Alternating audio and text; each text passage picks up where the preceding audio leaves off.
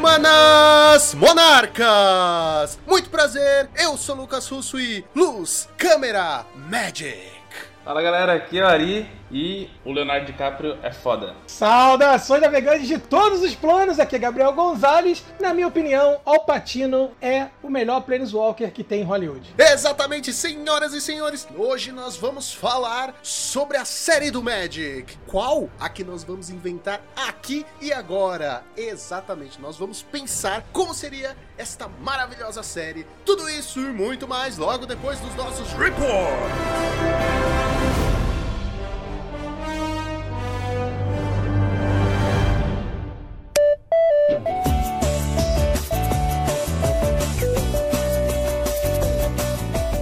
Muito bem, Joaquim, preparado para mais uma semana de Pauper neste maravilhoso podcast. Preparadíssimo, vamos nessa. Joaquim, antes de mais nada, acho que é muito importante a gente dizer que este programa, este time, está sendo patrocinado 100% pela X-Plays. Na X-Plays é o lugar onde você vai encontrar os produtos de excelente qualidade. São boosters, singles, deck boxes, playmats, board games, uma variedade de produtos de qualidade. Cara, são incríveis. E sabe qual é o melhor de tudo, Joaquim? Qual é o melhor de tudo? O melhor de tudo é que você pode usar o nosso cupom exclusivo Monarch5, cara, para ganhar 5% de desconto. Fala, é bom ou não é, cara? Cara, isso é maravilhoso. Eu tô emocionado que a gente tem um cupom com o nosso nome agora. Com o nome do time, que se fosse nosso. Não, é, não. Nome, nome do, do time. Mas, cara, isso é maravilhoso, sério. Além de você ter produtos de qualidade, você ajuda demais o time, demais, usando o cupom Monarch5. Então corre lá no site, faz os seus pedidos, certo? O cupom é válido em todo o site, isso é muito bom, porque às vezes você não quer comprar cartinha, você quer comprar um board game. Às vezes você não quer comprar um board game, você quer comprar um play match certo? Ou acessórios, você pode usar o cupom e ganhar 5% de desconto, que é uma maravilha. Afinal, desconto é sempre bem-vindo, né? E lembrando só que esse cupom, como é exclusivo do time, cada usuário da liga só pode desfrutar dele uma vez. Então, só para vocês ficarem espertos aí, né, que é um cupom de uso único. É isso aí, eu ainda vou usar o meu aqui, já tô calculando minha compra da X-Plays para poder gastar meu cupom com sabedoria. Joaquim, presta atenção, a gente tem um programa para fazer, depois você sai tá comprando. Tá bom, tá bom, tá bom. Mas você, meu caro ouvinte, pode ouvir esse programa enquanto faz compras na X-Plays. X-Plays, onde seu XP vale o dobro. E agora vamos para o Challenger do sábado. No sábado a gente teve o retorno das fadinhas, depois de algumas semanas aí desaparecidas no metagame, né? As fadas voltaram a dar as caras, como a gente esperou que estivesse prestes a acontecer. É que eu assisti Pertepan, aí eu voltei a acreditar. Ah, é isso, cara.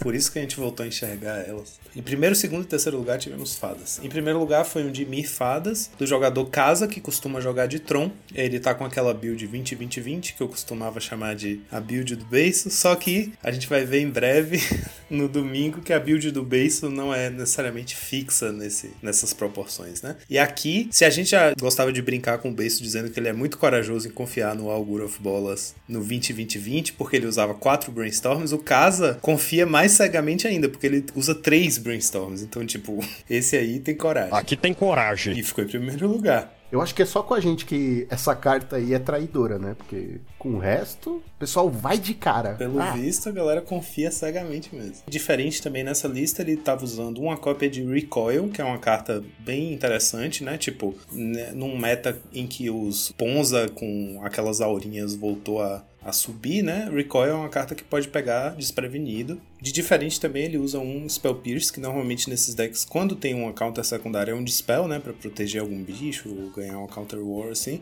Ele trouxe Spell Pierce, também acho indicativo de jogar em volta dos, dos Ponza, né? Spell Pierce pega a LD, diferente de de Dispel. E aí, deixa eu ver, no side ele tinha um Okiba, um de várias coisas, um Okiba, um Bonders, um Unexpected Fangs, um Negate, um Cast Down, um Duress, um Dispel, um Duress só no side, eu acho engraçado. Mas enfim, ficou em primeiro. Aí, né, puxando o bonde, segundo lugar tivemos Izzet Fadas com Modern Monk, jogador italiano, um dos grandes jogadores de Izzet Fadas, também estava sem jogar com o deck há um tempo. A lista dele com dois Shreks, ou seja, 18 criaturas, né? Ele tem as 16 criaturas clássicas do Fadas, 4 Farseer, 4 Ogre of Bolas, 4 Spellstutter, 4 Ninja, 2 Shreks, sem Frantic Inventory. Ele tá usando 4 cópias de Brainstorm e 2 Negates no main deck. Acabou é, usando os slots que normalmente vão para os, os Frantic Inventory, né? Ele colocou 2 Negates e um Brainstorm a mais e 18 criaturas em vez de 17, que é normalmente o padrão quando você usa é, Frantic. No side ele usa mais uma cópia do Shrek, né? Shrek é bem forte contra Tron e contra Burn, por exemplo, porque coloca um clock bem rápido na mesa, né? Então ele tá com a terceira cópia no side aí para quando nessas matches que ele realmente é importante. Em terceiro lugar, Tito Odiri é outro jogador italiano voltando a jogar de fadas. Olha só, a gente estava chamando a atenção para o fato de que já tinha umas três semanas que ele estava alternando entre Jundi e RG Ponza, né? Ele até deu uma atualizada na lista padrão do RG Ponza. E aí que ele voltou a jogar Discred. Só que essa build dele é aquela que usa Delver. Então são 20 criaturas, né? Uma versão bem mais agro. É 20, 20, 20 também. É, com 4 Ogre of Bolas. Ó, isso tá virando tendência, cara. e esse aqui, olha só, esse aqui corajoso também. Mais ainda, porque só usa 2 Brainstorm. Mas tudo bem, tem um Ponder. Vai lá. 3 Delver, 3 Pharisee, 4 Ogre of Bolas, 4 é, Spellstutter, 4 Ninja e 2 Shrek. Então é uma build bem agro, né? Com 4 Bolt em vez de dividir as emoções, né? Colocar dois bolts, dois abrade, que é o que a gente tem visto. Quatro bolts. É, então é uma, build bem voltada para plano de jogo mais agressivo mesmo, né? Normalmente essa, essa build é melhor num field que tem bastante Tron, né? Curiosamente, a gente tá de mais agressiva do Scred aparecendo justamente num tempo em que a gente andava vendo o meta mais agro, né? E aí você esperaria que é, o melhor jeito do R responder a um meta agro fosse jogar mais control, né? Como a build anterior que a gente viu do Modern Monkey mas o Tichodiri chegou em terceiro lugar com uma build mais agro também. Quarto lugar tivemos o Dito Cujo, o Gru Ponza, a build do Tito Odiria, que a gente anda falando aqui, né? Ele deu, cortou 4 auras, cortou os bonders e usa 8 LD e 2 Ulamog. Pelo visto, essa build tá dando muito bom, cara. É, realmente a surpresa pra gente foi a gente ter se dado conta de que ele tava jogando sem bonders, né? Mas tá dando bom aí, pelo visto. O Gru Ponza aí, no caso, jogado pelo jogador Josh Cosme Fabo. Fabo é um apelido bem, né? Eu fico imaginando que é um brasileiro. É, sei lá. Josh Cosme Fabo. Tá bom. Quinto lugar, tivemos Boggles pelo jogador Moon Eleven, Moon 11. Nada de muito diferente. É, não tem nada de fora do padrão dessa build, não. O que é mais fora do padrão é a gente ver o Boggles fazendo top 8, né? Tinha um tempinho que ele não dava as caras. É, o side bem tradicional, assim. Um Electricity, um Lifelink, três Gutshot. Natural State. Eu acho que essa carta é uma carta que a gente não costuma ver muito, não. Normalmente o Boggles vai para o Ray of Revelation, né? Porque tem flashback e tal. Natural State tem a vantagem de ser muito rápida essa carta nos primeiros turnos pode ser bem. pode fazer uma diferença bem grande. Né? Aí, a gente tava falando de um meta mais agro, de fato a gente vai ver que esses quatro, né? Tipo, do, do, do quinto até o oitavo lugar, os quatro últimos lugares do top 8 foi bem mais agressivo. A gente teve Boggles em quinto, em sexto lugar tivemos o Grixis Affinity do Ramuda, pelo Ramuda. jogado pelo Ramuda, no caso, é. Porque a gente tem chamado essa build do Grixis Affinity, tem atribuído muito ao Ramuda, né? Nessa build aqui que ele trouxe hoje, hoje, que ele trouxe, que ele levou essa semana, ele não tá usando Night Whisper, tá usando um Temur Battle Rage, dois Fling, um Dispel, e aí ele usa é, um Navigator's Compass e um uma Relic de main deck, mas ele não tá mais usando o Trinket Mage, que eu achava tão charmoso, mas eu entendo porque é uma carta meio lenta, né, pesada. E um Makeshift Munition. Jogador de Pauper se sustenta no charme. Verdade, cara, verdade. Se fosse pra, pra só ter um deck forte, joga T2, o histórico. E o Ramuda já mostrou que, que Trinket Mage ser pesado não é empecilho é. pra ele fazer top 8. Ramuda, né? eu sei que você tá ouvindo esse programa. Opta sempre pela beleza, pela, né, pelo pelo sabor do deck. Vou deixar aqui essa minha, esse meu pedido de fanboy aqui do Trinket Mage pro Ramuda dizer que eu senti falta. Mas brincadeira. Vai lá, vai lá no Twitter dele e digita hashtag volta Trinket Mage. Vou fazer isso mesmo, cara. No side 2 Duresk, eu, eu acho uma, uma ótima pedida também, uma ótima, como é que eu falo? Uma ótima, um ótimo meta call, né? Você aproveitar a mana preta, eu já falei isso aqui também antes, mas volto a reforçar. Eu acho muito pertinente ter dois Duresk no side do Affinity. Essa build do Ramuda tem feito sucesso. Como a gente vai ver agora no sétimo lugar, jogador Jujubin 2004, com o Grixis Affinity também, uma build muito parecida, tem tipo umas duas cartas de diferença só no main deck, assim, acho que ele usa um Night Whisper no lugar do sei lá o que, do Ramuda. O side também muito parecido. Acho que o side tá sem dureza aqui nesse. É, o side sem endurece. É, em oitavo lugar tivemos Burn, do jogador Stephen G. É o que eu chamo da build quadradinha do Stomp, né? Tem quatro cópias de todas as cartas e 16 montanhas, então é totalmente quadrada. Né? A gente costuma ver que para poder colocar a 17 land, os jogadores cortam ou uma Curse of the Beast Heart, ou uma Searing Blaze, ou uma Fire Blast, e aí aqui ele não cortou nada e foi com 16 montanhas, 3 Mountain Rain no side, 4 Red Elemental Blast no side. Eu nem tinha observado isso. A gente andava chamando a atenção que os, os é, Burn que tem feito top 8 no, no Challenge tem jogado com 3 Pyroblast, que não é normal, né? E aqui a gente tá vendo 4. É bastante pro Burn. E os top decks? Não sei, porque não teve planilha neste dia, então. Eu podia ter colocado o efeito também. Mas agora vai ficar você. Não, não, não. Ignore minha fala, coloca o efeito. Então, o Alan não ignora nada. Para vocês que estão ouvindo, é o nosso editor de agora mais novo de áudio, de vídeo, de tudo. Mexe nas redes sociais.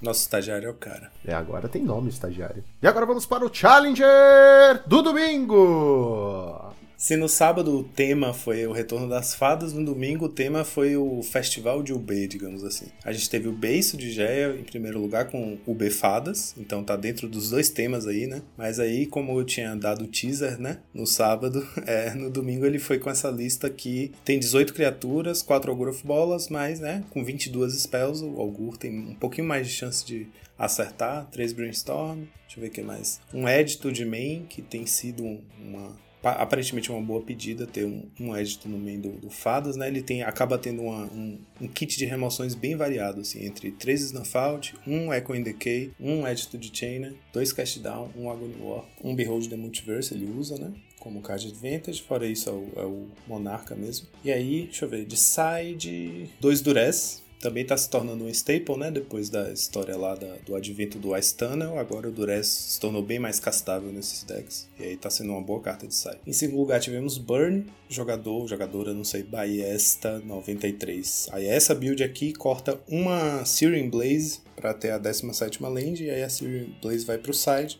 3 Pyro no side, duas Mountain Rain. É uma build idêntica a uma que a gente é, fez a leitura semana passada, que eu falei que acho estranho, acho meio anêmico só duas Mountain Rain no side, sabe? É, tipo, você coloca para dentro na match que foi importante e reza, né, para que apareça. Em terceiro lugar, de Mir Delver, por isso que eu falei, né? Festival de UB. A gente teve o B Delver aí aparecendo. É o jogador Ocean Soul 92. Essa build, cara, tem bastante. Tem uma série de, de escolhas interessantes aqui. As criaturas são padrão, né? 4 é Delver, 4 Augur, 4 Gurmag e 2 Torne. E aí nas spells, que não. O Delver realmente, o B-Delver é um deck que tem uma certa flexibilidade de slots, maior até do que o Fadas. Você consegue ter aí talvez de 4 a 6 slots flexíveis de mágica, né? Porque o que você precisa ter é 6, no mínimo 6 cantrips, mas idealmente 7 ou 8 quatro counter spell e aí o resto vai ser remoção e card advantage o que você preferir, né? Tem bastante opção. Aí nesse caso, além das remoções que a gente costuma ver, tem tipo um, um Edit de Chainer, três Snuff dois Cast Down, um Echo in Decay, um Suffocating Films. Ele trouxe também um Boomerang. É, boomerang é uma carta que sempre pega é, desprevenido, né? Tipo, a gente costumava ver aqui e ali no Dimir Delver uma cópia de Recoil, né? E no Befadas do, do sábado a gente viu que o jogador também, tá, o Casa estava jogando com um Recoil no meio. O Boomerang tem é, a vantagem em relação ao Recoil que ele pode chegar mais cedo, então, tipo, ainda mais um tempo tudo. deck. Pega tudo. Não, o Recoil também, né? Mas o Recoil só começa a partir do turno 3. Você mana, seu oponente mana. Aí você mana,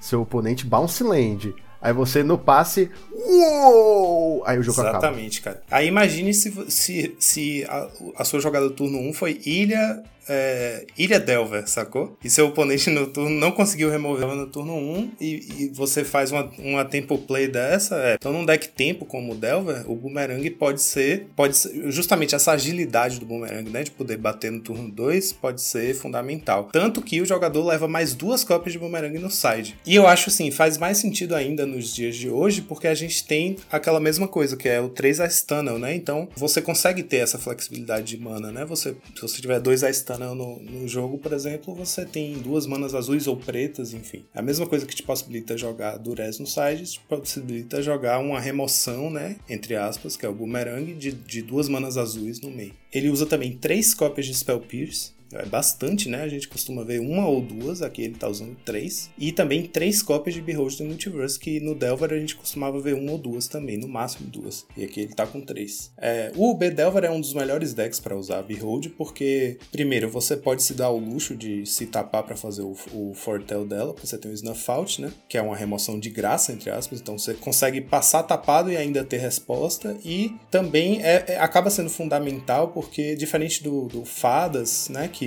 é, consegue controlar a board muito fácil nos primeiros turnos, é, ter mais criaturas que o oponente. O Delver tem pouca criatura, né? Então fazer o Monarca pode ser arriscado cedo demais. E o Behold acaba sendo fundamental para você recuperar as cartas que você gastou nas trocas iniciais, né? Que você vai proteger bastante o Delver, ainda mais essa build que tem três Spell Pieces para proteger os bichos. E você vai, enfim, gastar muita coisa com remoção, com counter spell. E a ideia do, do Delver é essa, né? Você tenta botar uma threat poderosa cedo no jogo e tirar tudo do oponente que você puder, anular tudo que você puder. E aí você acaba ficando sem nada na mão, né? Então, Behold é uma boa carta aqui. Quarto lugar, tivemos de novo é, Grixis Affinity, é, Jujubin, o mesmo jogador ou jogadora, não sei, do sábado, é, com uma lista que é quase idêntica. A diferença é que dessa vez tem dois Durez no side né? Que no sábado não tinha. Ficou em quarto no, no, domingo, né? E tinha ficado em sétimo no sábado. Então o Affinity aí, das builds do Affinity, o Grixis tem sido atualmente nessa temporada o que está fazendo o melhor resultado, né? Mais consistentemente aparecendo aí nos, nos tops de torneio. É interessante, eu acho que essa build do Affinity, além de ser muito rápida, né, porque ele tem o discípulo para acelerar o clock com o sacrifício de artefato, acaba que deve ser muito bom na Mirror, né, porque você tendo discípulo na mesa, você está desincentivando seu oponente a sacrificar os artefatos dele, porque ele vai perder vida no processo e pode acabar tomando um fling em resposta, enfim. Quinto lugar, Jundão da Massa, pelo jogador Pepetim. Pelo jogador ou pela conta do time? Pela conta do time? Como é, assim? Pepe Team. É, pode ser um time. Pode ser um time chamado Pepe. É verdade, PP, cara. Entendeu? Aí eu fiquei na dúvida aqui, eu fiquei. Porque, por exemplo, nós temos a nossa conta, Monarchs Team, né? Team. Não quer dizer que o jogador se chama Monarchs Pauper. Fiquei na dúvida aqui. Jundão da massa, bem tradicional, assim, nada de extraordinário no side nem no main. É, o side com três Cleansing Wildfire, né? Que a gente já tinha visto desde a semana passada. E aí, o que tem de curioso é uma cópia de Blow Your House Down. A gente já falou dessa carta aqui, né? Aquele feitiço de três manas. Vermelho é duas quaisquer uma vermelha, um feitiço. É, e é, o efeito dela é até três criaturas alvos, não, até três criaturas alvo não podem bloquear esse turno e destrua todas delas que forem barreiras. Como a gente já chamou a atenção, não significa que destrua todas elas que têm a habilidade de defensor. Então, se o tipo dela não for barreira, ela não morre. Então, é uma carta que aparentemente você bate o olho nela e acha que ela pode ser muito boa contra o Walls, mas é bem situacional, né? Em sexto lugar, nós tivemos Stomp! Vai, Stomp! Só que sem latir. Corajosamente, né? Porque Rapaz, Pois é, parabéns. É, e o, o Sacred Devil é um dos, um dos jogadores que a gente tem no formato que tá sempre no páreo do, do, do líder de troféus, né? Temporada, ele tá sempre alternando com Carves, com Beijo de Gé e tal. Sempre um dos líderes de troféu. E ele tava, ele tava meio quieto é, na temporada passada. E nessa temporada ele tava também meio desaparecido do nada, cara. Ele tava, ele não tava nem aparecendo nos top troféusistas. De repente o cara brotou em primeiro lugar com cinco troféus. Tipo assim, ele fez 5 5 zeros no mesmo dia. E o fato é que ele tá jogando e tá fazendo 5 zeros sem o cachorro. Ele olhou pro cachorro e falou: Não, não, tô de boa. Aqui. Prefiro gatos. É, prefiro gatos. É uma pessoa de gatos. Ele tá naquela build tradicional, né? Do, do Stomp. Vai acabar trazendo lenha pra fogueira de se o cachorro realmente. Que é uma carta poderosa, a gente sabe. Mas assim, se ele faz algum favor ao Stomp, sabe? Tipo, se ele realmente tá melhora alguma match, ou se ele é simplesmente uma carta boa, ágil, né? Tipo, acelera o clock, mas você deixa de ter uma gran, um grande trunfo dessa versão, que é especialmente melhor em um, um field com muitos de com decks azuis, né? Com o X, que agora, pelo visto, tá voltando a aparecer mais, é que você pode ter River Boa ou Silhana Ledgewalker encantado com Elephant Guide, aí, tipo, contra muitos decks isso aí é game over, sabe? Tipo, o oponente não tem o que fazer. Então, até o fato, por exemplo, dos o X dos UB estarem usando um Edito de main acaba sendo a única saída que você teria se o oponente tiver uma Silhana, sabe? Batendo o olho assim, né? Agora, pode ser que o, o, o Bayu acabe se tornando. ficando duas cópias no main, duas cópias da, da River Boy, da outra carta que você falou no side. É, né? pode ser. E, ou vice-versa. Pode ser Uhum. que isso aconteça também. Porque É é, uma verdade, carta boa. É uma carta boa e se você for abrir mão, é melhor deixar no side. Abre mão de alguma coisa no side. Não, e isso que você falou é interessante, porque até agora a gente não viu ninguém tentando um- uma build híbrida, né? Que faz. Que, que usa o cachorro, mas que não se compromete 100% em ser a versão do cachorro, né? Com quatro cópias, e aí tem que ter quatro Young Wolf e tal. Você- o, o Bayou, ele é bom, mas não quer dizer que você tem que ter quatro. Tipo, Behold Multiverse é muito boa. E mesmo assim, quase ninguém usa 4. Né? O Bayou Groff, ele, ele é muito agressivo, bate rápido, bate forte cedo e tal, só que ele tem esse, esse problema, né? De tipo, ele vira um top deck muito ruim quando você tá, quando você tá, tipo, passou do turno 3, turno 4, você tá com poucos bichos, tentando sobreviver, né? A um deck de controle, tentando fazer aquele último esforcinho pra ganhar o jogo, aí você compra um Bayou Groff. É horrível, porque você precisa ter 5 manas pra baixar ele sem sacrificar, ou então você tem que sacrificar um bicho pra baixar ele, normalmente nesse, nessas situações de jogo você tá tentando manter o máximo de bicho vivo possível, né? Você não quer sacrificar nada. Então, ele tem, o drawback dele pode acabar realmente sendo um problema em algumas situações. Em sétimo lugar tivemos o Team 5C. Olha aí, ó, outro outro Então, aí, aí é jogador ou é time. O time se chama 5C? Team 5 Colors, sei lá o que. Um Mono White Heroic. Salve aí pro Marcão. O Heroic tinha um tempo que não aparecia também. É essa build sem o sem o, o, é, Benevolent Bodyguard no main, né? Então ele tem menos criaturas, 14 criaturas. E aí usa Mutagenic, que é uma carta que normalmente quando você usa o Bodyguard você não usa o Mutagenic. Então, uma build um pouquinho diferente. Ah, e usa três cópias de Devout Harpist no side, que é uma carta muito boa na Mirror, né? Ele é um, um bichinho de 1 mana, 1 barra 1, e ele vira e destrói o, o- a aura alvo. A aura, na verdade, a aura encantar a criatura, sabe? Então ela é muito boa na Mirror, muito boa contra Boggles, mas não é muito boa contra, contra muitas outras coisas, né? É bem específica essa carta pra usar três cópias. Contra todo o meta, ela não é boa. Só contra... Pois é, cara, então. Ah, ela é boa Então é engraçado. O, o Boggles. Mono White e Boggles. É. É engraçado, né? Tipo, você dedicar três, três slots do seu side é uma carta que é tão específica. Em oitavo lugar, pra fechar nosso festival UB, tivemos mais um de Mirdelver, pelo Oscar Franco, que é um jogador que a gente já viu fazendo resultado com Tron, com o X Fadas e com o X com o B Delver, né? A build dele é aquilo que a gente tava falando sobre os flex slots do deck, né? Ele tá usando, tá jogando com 10 cantrips, bastante cantrip, mesmo assim duas Beholds do Multiverse, então ele tem bastante carta. né? Ele tem um fluxo de cartas muito grande, né? Ele deve ver as cartas do deck com facilidade, tipo, numa match, mesmo as, as cartas que ele só tem uma cópia, ele deve ter acesso muito facilmente. Então ele tem 4 Brainstorm, 4 Preordain, 2 Totscour, né, que é uma carta que acelera o Gourmag, então num field agro pode ser uma boa, uma boa pedida, né, fazer um Gourmag cedo num field cheio de Stomp, por exemplo, né, Gourmag vira um- uma bela barreira pro Stomp. E aí ele tá usando nesses flex slots que a gente fala, né, ele tem um Miscalculation e um Negate como as anulações adicionais, né, além das 4 Counter Spell. Então ele não tá usando Dispel no main, tem duas Dispel no side, e é isso. Basicamente, ele tem dois Bonders no side, né? O Delver tem esse, essa, como é que eu digo, essa capacidade transformativa, né? De virar um deck mais de controle pós-side. Então ele consegue aí, né? Tirar, tirar Delver, por exemplo, e entrar com dois Bonders, é, mais duas remoções, tipo dois Editos, etc. E os top decks foram: primeiro lugar, Cascade Walls, 10 cópias, 14% do meta. Segundo lugar, Stomp, 8 cópias, 11% do meta. E terceiro lugar, Burn, com 7 cópias, 10% do meta. E agora vamos para a nossa listinha da semana. Essa lista da semana, cara, é um tiro no escuro. Eu sei que eu tô na semana em que eu deveria estar tentando te agradar aqui.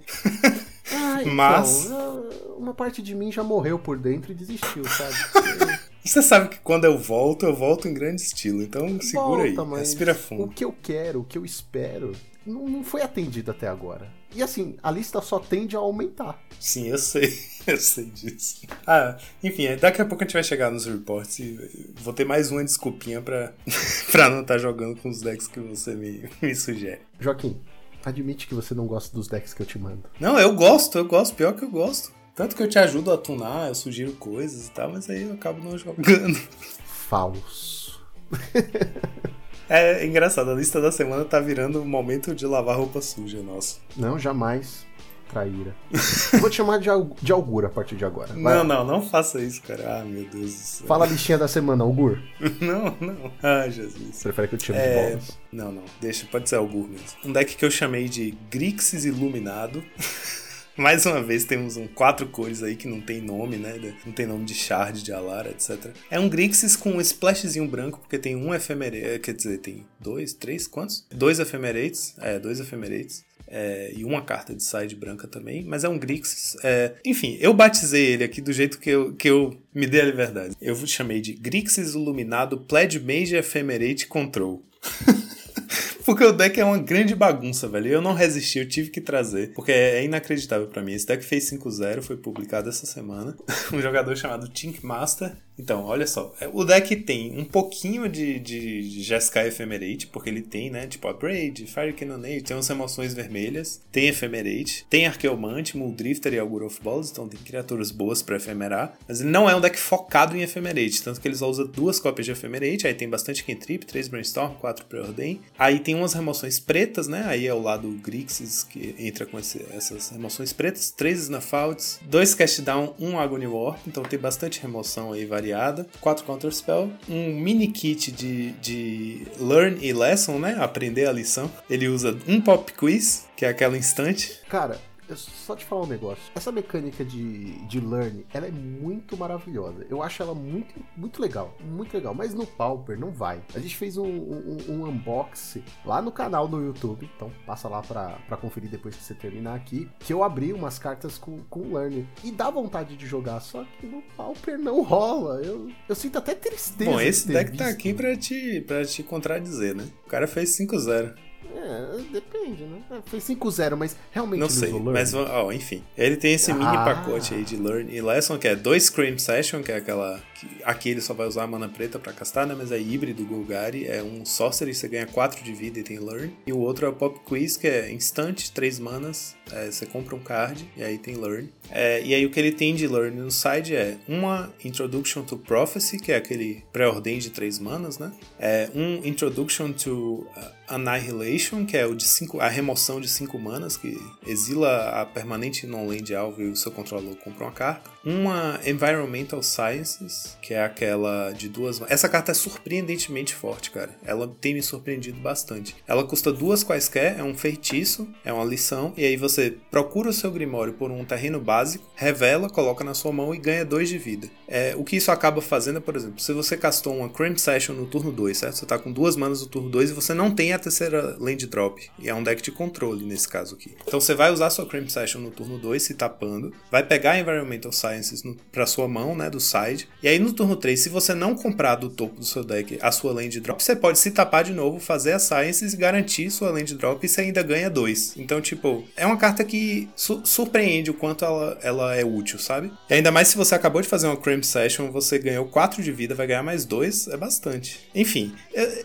eu concordo com você. Esse olhar que você tá me dando Eu concordo. É, não é maravilhoso, não é incrível, mas eu, eu acho que justamente a força do, do, das lessons é a flexibilidade, sacou? É tipo você poder castar uma carta que vai pegar o melhor possível da, dentre as suas opções. O que eu estranhei é que nessa. Pena que o melhor possível é uma merda. O que eu estranhei é que nas opções. Ele teria. Ele poderia ter, por exemplo, aquela que invoca um elemental, ou sei lá, sabe, um, um finisher, assim. Mas aí, falando em finisher, ele não tem. Ele só tem essas. No site ele só tem essas três incolores aí. Aí, falando em finisher, o deck, além de tudo isso, de toda essa. essa...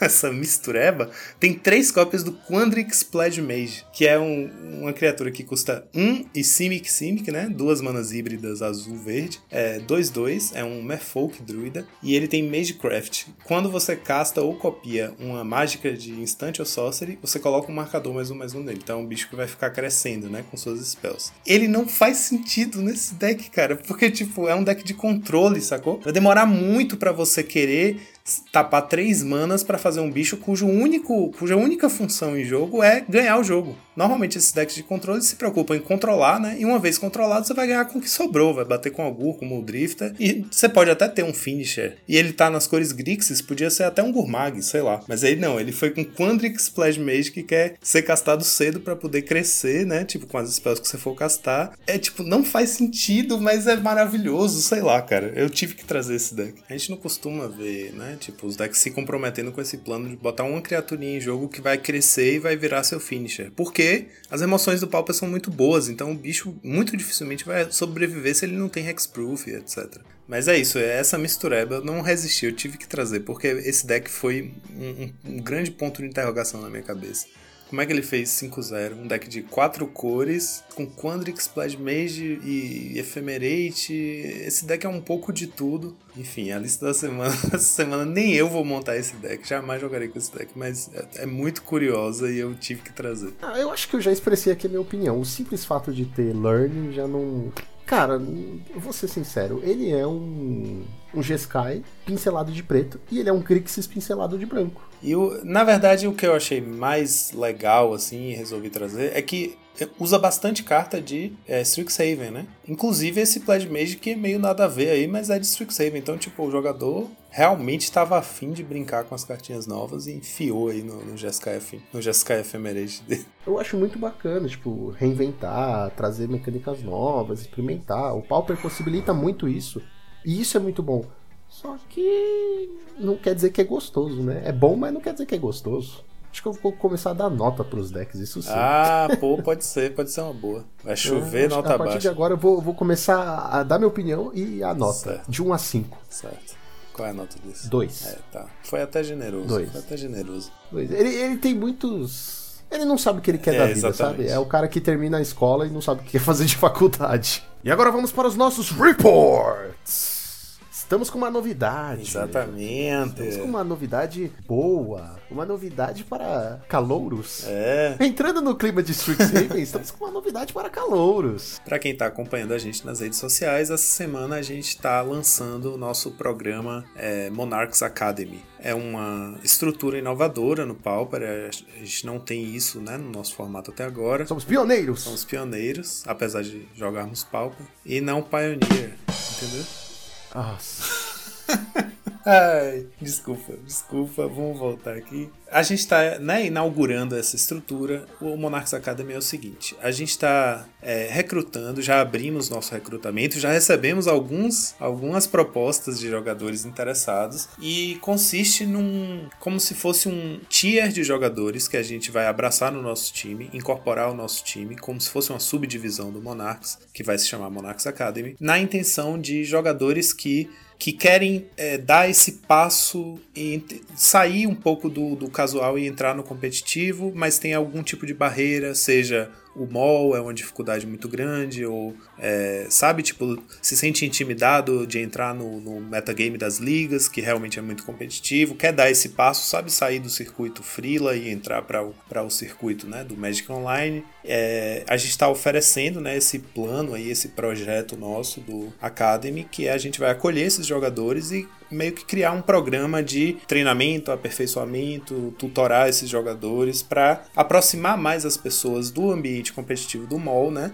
Tentar criar uma Desmistificar um pouco esse ambiente. Exatamente. Tentar criar uma trajetória de crescimento para os jogadores, né? Um plano de, de treinamento, tipo, nossos conselhos para quem tá com o objetivo de entrar no circuito da liga sem, sem ter prejuízo e tal, sabe? É, é um pouco por aí. Nosso plano é começar esse recrutamento, então a gente já abriu, né? A gente já abriu o convite pelo Instagram e pelo Twitter, né? Nas nossas redes a gente anunciou isso e a- por aqui também acaba virando, né, uma porta de entrada. Então, nosso e-mail é monarchs.pauperteam@gmail.com e se você tiver interesse, é, o que a gente está pedindo é que os jogadores interessados tenham uma conta ativada no mall. Isso quer dizer que é não basta aquela conta gratuita, sabe que você cria e você tem um número limitado lá de ti- tipos de jogos que você pode jogar e você pode pode ativar essa conta por um valor adicional, que eu não sei se atualmente é 5 ou 10 dólares. Então a gente pede que o jogador tenha uma conta própria ativada, apesar da gente ter uma conta do time e uma pool do time que vai. Os jogadores que adentrarem o projeto vão entender como é que vai funcionar, né? É, a gente tem no, nossa conta do time, que tem uma pool de decks, etc. E os jogadores vão ter acesso a isso também em determinado momento, mas a gente quer que os jogadores tenham sua própria conta, né? Porque o objetivo é justamente dar independência para os jogadores, para eles conquistarem tanto a, como é que eu falo, as ferramentas necessárias para competir nesse, nesse outro nível de, de competitividade do formato, né? Eles tenham também a independência de ter a própria conta, de poder começar a criar a própria pool, etc. Então, esse é o nosso projeto que a gente anunciou essa semana. É, o time estava bem envolvido com isso aí nesses últimos tempos. Ainda tá, né? A gente ainda vai ter uns passos adicionais a dar aí, mas já tá aberto, né? A chamada para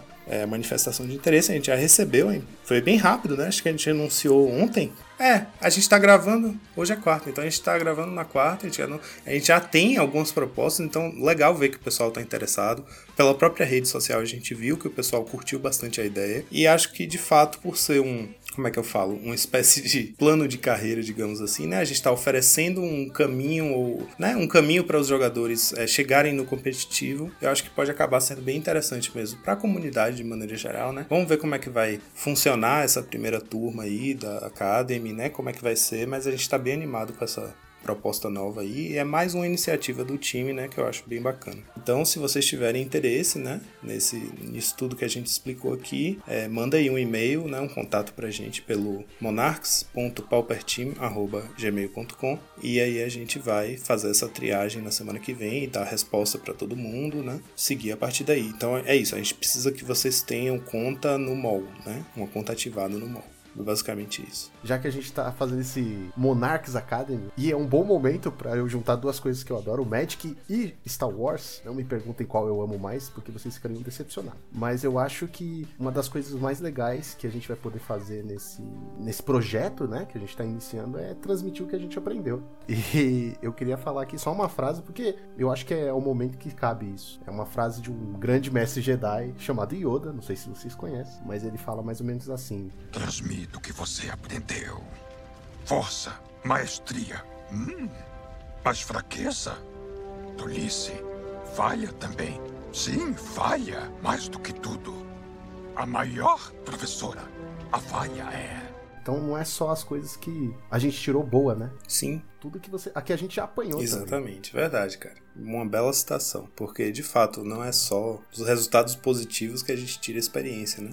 E, inclusive, eu acho que isso é um dos vícios que a gente tem no, na, na, nos grupos de discussão, na comunidade Pauper em geral, é que é essa supervalorização dos resultados 5-0 ou top 8, sabe? Tipo assim, só presta atenção no seu deck se tiver feito 5-0 ou top 8 de challenge. O resto é resto. Então eu acho que é, a gente tem bastante a aprender nisso também, né? De entender que 3-2 é um, é um resultado positivo, 4-1 um resultado muito bom. Você tem sempre que olhar para essas coisas é, de forma relativa, né? Relativa à sua média. Você está superando sua média, então seu resultado é ótimo, né? Um 3-2 pode ser muito bom. Acho que só resta uma coisa, né? Hum, soltar a vinheta, nós vamos. muito bom. Luke. Hum. Nós somos o que eles superam.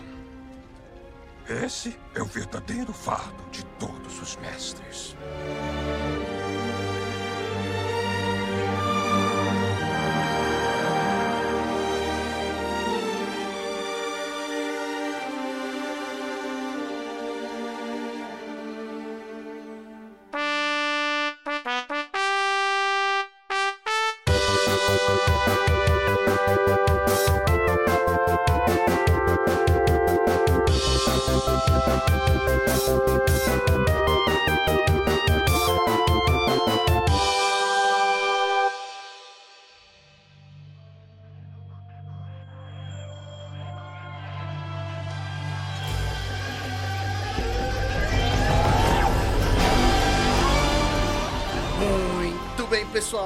Trouxemos nosso querido amigo Ari. Como você está, meu querido? Como você está? Tô muito bem aí, curtindo a aposentadoria, né? da produção de conteúdo. Tô ótimo, cara. Tô jogando menos Magic do que eu jogava, mas ainda tô jogando um pouquinho. E é um prazer estar aqui com vocês aí, dois monstros do podcasts aí, pra gente trocar essa ideia aqui que vai ser uma loucura, pelo que eu vi, hein?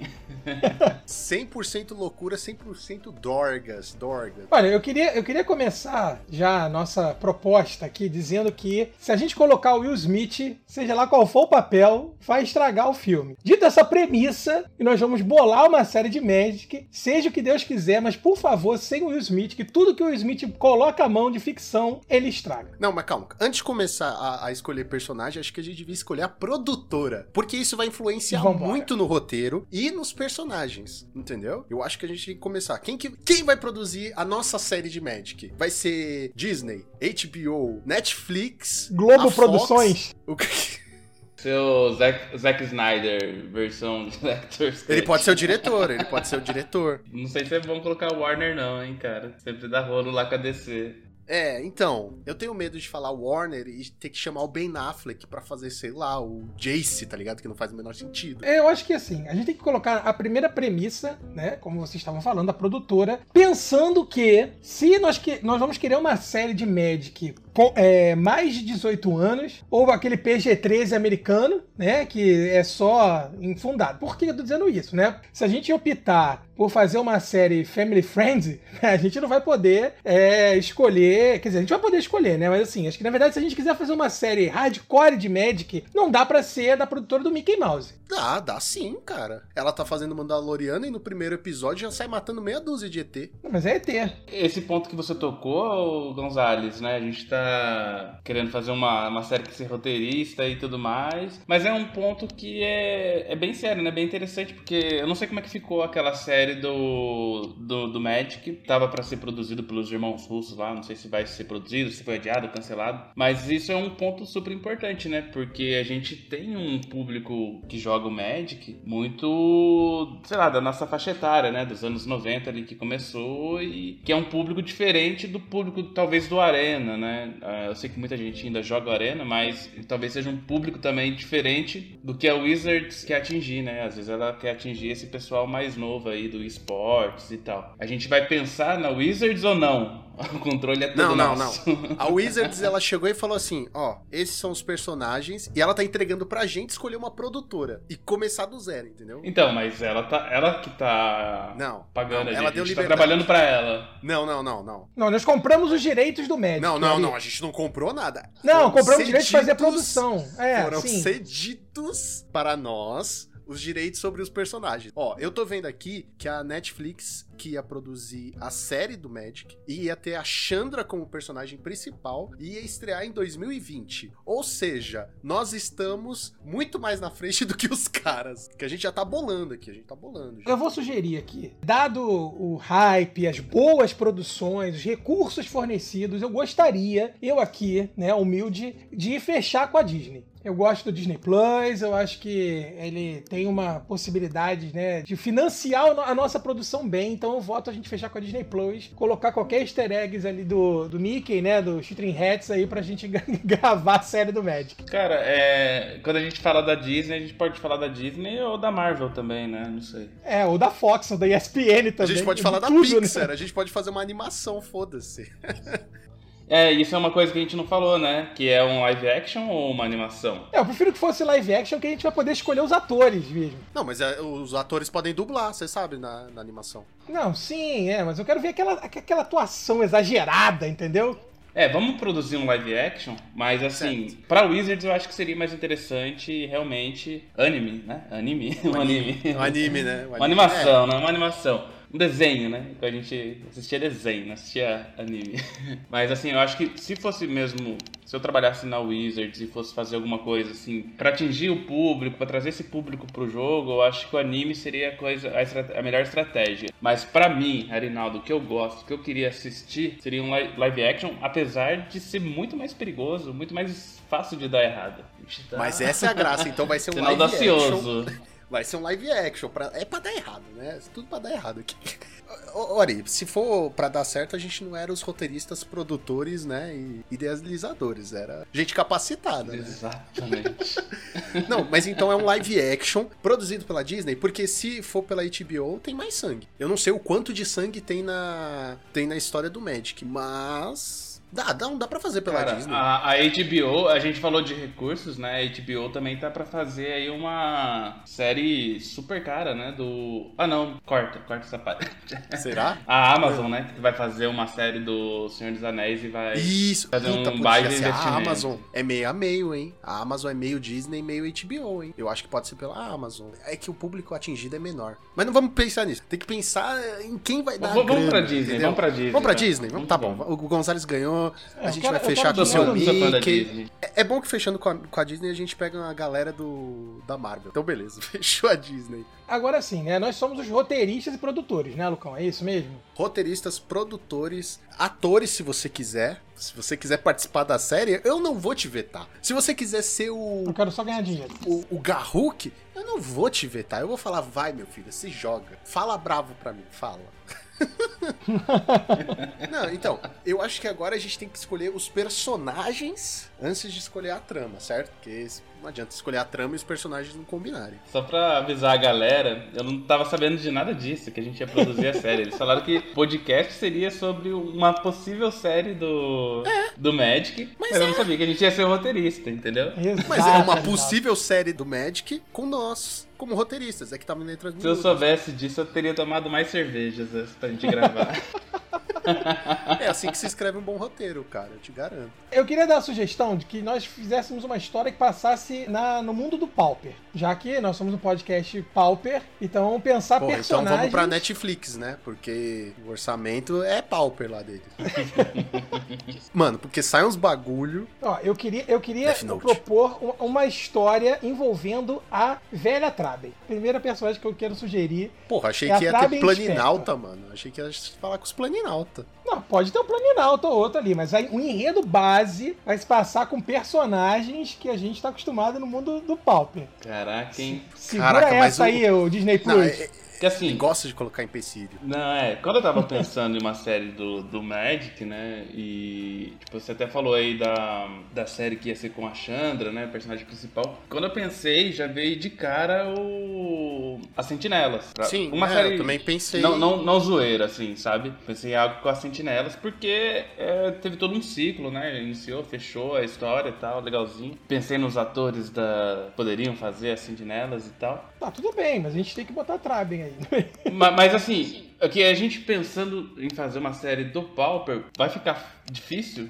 porque tem todos os planos. E quando você. Aí vai ficar uma mistureba do caramba, porque quando a gente tem ali a, a história das sentinelas, tem os planos que eles passam e tem a história do plano já tudo pronto e tal, em- na aventura deles. E sei lá como é que vai ser pra fazer do Pauper com tantos planos. Não sei se talvez, tipo, ah, quer fazer da Traben? A gente pegar um plano ali já de Nistrad e fazer, limitar aí, não sei. Eu acho que pode ter os elementos principais do Pauper, mas não dá pra focar neles. Querendo ou não, gente, pra, pra ter sucesso essa nossa série de pais de conta, precisam ter Planeswalker. Eles são os personagens principais do Magic, então vai ter que... Vai ter que não, mas teria que ter uma Chandra, uma Liliana, personagens conhecidos, assim, sabe? Traben até pode estar, mas como uma velha senhora que chega pra Chandra e fala assim, ah, minha filha, minha hérnia, vem me ajudar. É eu, já, eu tava vendo aqui o salário pago pelas atrizes de Hollywood, pensando já na Traben, né? Eu queria ver uma Julia Roberts sendo a Traben Spector, só que eu vi que 12 milhões de dólares pra ela gravar a nossa série tá um pouco demais. Mas pro a Disney liberou a verba. Ah, beleza. A Disney liberou a verba. Gonzalez, você não prestou atenção no que o Mickey falou.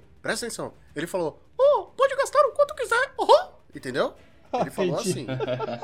Pessoal, agora vão fazer a porra do meu dinheiro! Haha! Eu acho que é justo escolher cinco Planeswalker, né? Uma vez que nós temos cinco cores. Pra começar, né? É que como toda série, é aquele negócio de ah, apresentar o personagemzinho, nem que seja com flashbackzinho, essas coisas. Eu acho que precisa ter pelo menos uma, um de cada cor. Mesmo porque você tem que mostrar para as pessoas que estão assistindo que envolve também meio que um jogo. Então, tem o plano de não sei o que, tem a cor de não sei o que. É consenso que a gente pode convidar. Ter, o Jace, né? Que é um personagem Jace muito é- carismático. E pra mim, o Jace sempre foi o Tom Cruise. Não tem o que discutir. Pra mim, quando eu olho a cara do Jace, bota aí você que tá ouvindo a gente, coloca aí. Jace é a Nossa. cara do Tom Cruise, cara. Tom. O- Bota Tom Cruise aí, pode dar uma olhada, entendeu? Se eu fosse fazer uma série, eu não colocaria o Tom Cruise, não. Já passou, né? Da época, já, né? Já, isso? mano, já Que- passou. não. Tom Cruise. E o Tom Cruise é baixinho, meu filho. Ele pode fazer o biscoito. Sabe quem que eu pensei pra, pra Jace? Isso aqui eu me preparei. Pro Jace, Ó, vamos lá. eu pensei em dois atores. É, eu não sei falar muito bem o nome dos caras aqui, mas Chris Pine, vocês sabem quem que é? Puta, é o Senhor das Estrelas. Boa. Não, esse é o Steve Não, o Trevor. Chris Pine é o, é o cara do Star Trek. É o cara que fez Star Trek Isso. Remake. Ah, eles são fez a Mulher né? Maravilha. Não, não, quem o fez a Mulher Maravilha não foi ele, né, cara? Foi. Ele fez o filme, Foi? porra. Não, pô, a Mulher É, Maravilha não, não é tá, ele, entendi. cara. Chris Pine. E, e tem, um cara outro de também que, que eu achei que seria legal nesse papel, é o... Puta, esse nome que é difícil. Jake Gyllenhaal, sabe quem que é? Ah, Jake Dick Gyllenhaal, é, Dick Gyllenhaal. É o fez do. Ele fez o mistério do Spider-Man. Mano, eu colocaria o Jake. Sabe por quê? Porque ele foi muito bem no filme do Homem-Aranha e aquele negócio de enganar e de. Quem? É, ele tá falando do mistério, do, do Ah. Jake, pra fazer o Jake. Ah, o Dick Gyllenhaal. É. Quando eu falei de usar drogas, eu falei brincando, Gonzalo.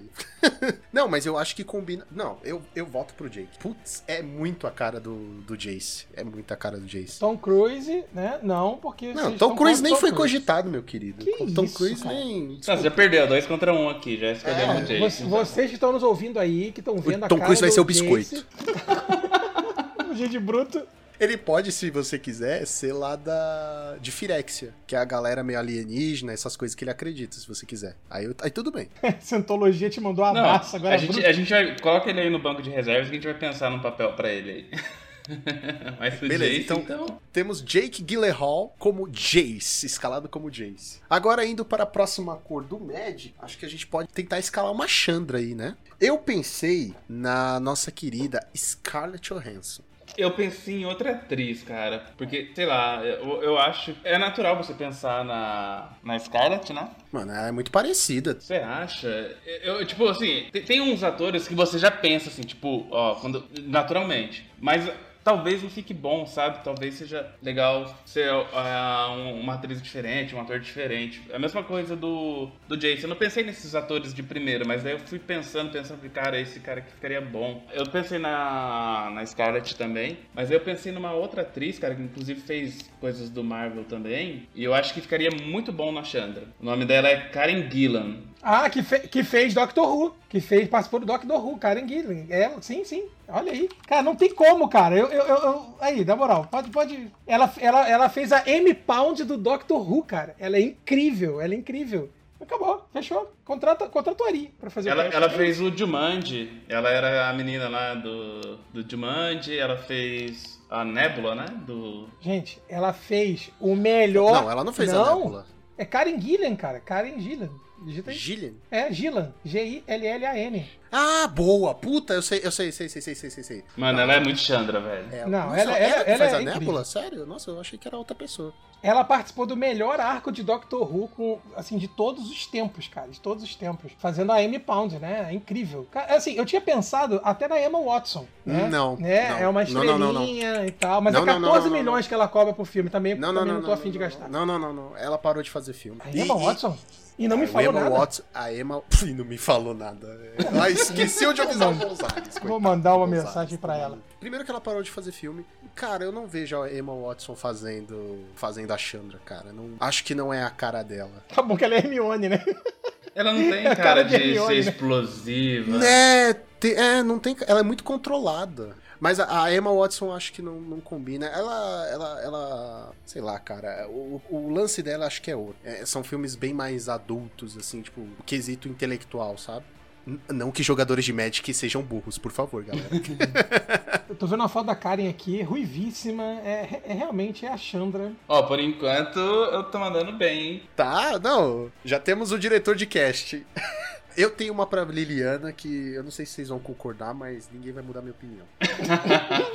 Eu, te- eu tenho uma pra Liliana também. A Liliana é outro, outro caso daquele que a gente pensa na personagem e já pensa também na, na atriz, né? Mas assim, talvez a escolha mais óbvia não seja a melhor. Todo mundo fala da Angelina Jolie, né? Hum, Hum. Só que assim, tem, tem a questão da idade também. Mas eu, eu acho que tem uma outra atriz que ia ficar muito foda, mano. Sabem quem eu pensei? Alessandra Negrini, brasileira, que tá fazendo a Cuca na que série. isso, grande Alessandra Negrini, acabou. Exato. Tá fazendo quem? Tá fazendo a Cuca A no. Cuca? É, no, na série Cara, Cidade essa me Invisível. surpreendeu. Eu pensei em uma outra atriz que eu acho foda também. Um, Olha as imagens no Google dela. Vai você agora, ouvinte, vai no Google e digita Alessandra Negrini e olha as imagens. Ela tem uma carinha de Liliana. Será que ela não tem mais cara de cuca? Ô, Ari, tu tinha pensado quem? Cara, eu pensei uma atriz, não sei se vocês vão conhecer. É, quem não conhecer, coloca no Google aí. É Jay... Ah, puta, Jake sou Péssimo. Gente, Jamie, Jamie, Jaime Alexander. É Alexander Lambert. Jamie Alexander Lambert. Não, você é um cara. como é que escreve aí? G, J. J-A-I-M-E Alexander. Ela fez algum, algumas participações, ela não fez alguns papéis muito importantes, assim, eu acho. Ah, Jamie, Jamie Alexander, né? Ah, Ela fez um filme do Thor, ela era Ah, uma das é- amigas do Thor, cara. Olha, ah, olha o ela fez dela. aquele, aquele. aquela série que ela tem o corpo tatu- todo tatuado, que eu esqueci o nome. É, Blind Point, né? Ela fez Blind Point, também, isso. É, é- é aquilo, ela não, não parece o óbvio, assim, mas, tipo, eu vi uns vídeos dela no YouTube, coloca lá, tipo, é, Jamie Alexander, Thor, cenas. E eu achei muito bom, assim, a... Ela tem, ela tem uma a- a cara assim, de interpretação maligna. dela. É, sim, sim. Ela, ela tem uma cara. Você entra no, no Wikipedia e olha a foto dela lá, se não tem muita cara de Liliana também. Ah, mas eu ainda prefiro. Ainda prefiro. Será a que eu minha- vou perder minha essa? brasileira. Não acredito, mano. Eu acho essa, eu, eu- essa eu achei que vocês iam gostar pra caramba da, pra interpretar a Liliana, porque essa eu achei. Sabe qual é o problema? Olha só. E ela é uma boa atriz, hein? É, eu vou concordar com a Ari, o, o Lucão, em um ponto. A Alessandra Negrini, ela tem essa cara dela de má, mas ela é cuca, entendeu? Ela é aquela má boazinha.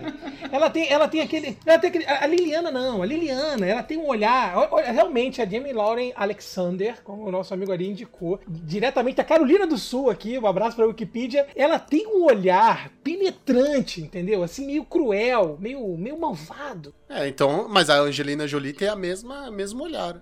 Mas a Angelina Jolie é a Lara Croft, cara. Não tem como. Não, não, pra eu- você. não, pra mim, não, ela pra pode mim. fazer a Liliana. Pode, pode, mas, mas sei lá, cara. Porque assim, daí vai depender do que a gente quer pra nossa série também, a escolha da atriz. Porque se ela for participar, ela vai querer ser a protagonista. E é verdade. Mas, hum, hum, é. Mas, mas é que assim, a Liliana que a gente quer é do começo ou é do meio pro final? Do meio pro final, pra mim é a Angelina Jolie. Do começo, aí pode ser a, a, a Alessandra Negrini ou essa Jamie Alexander. Entendeu? A a Alessandra Negrini ia ser um impacto, né? Levar, Eu acho que tinha que ser uma brasileira, mano. Levar tinha- Hollywood Ari, é realmente seria. Você não, você não é nacionalista, Ari?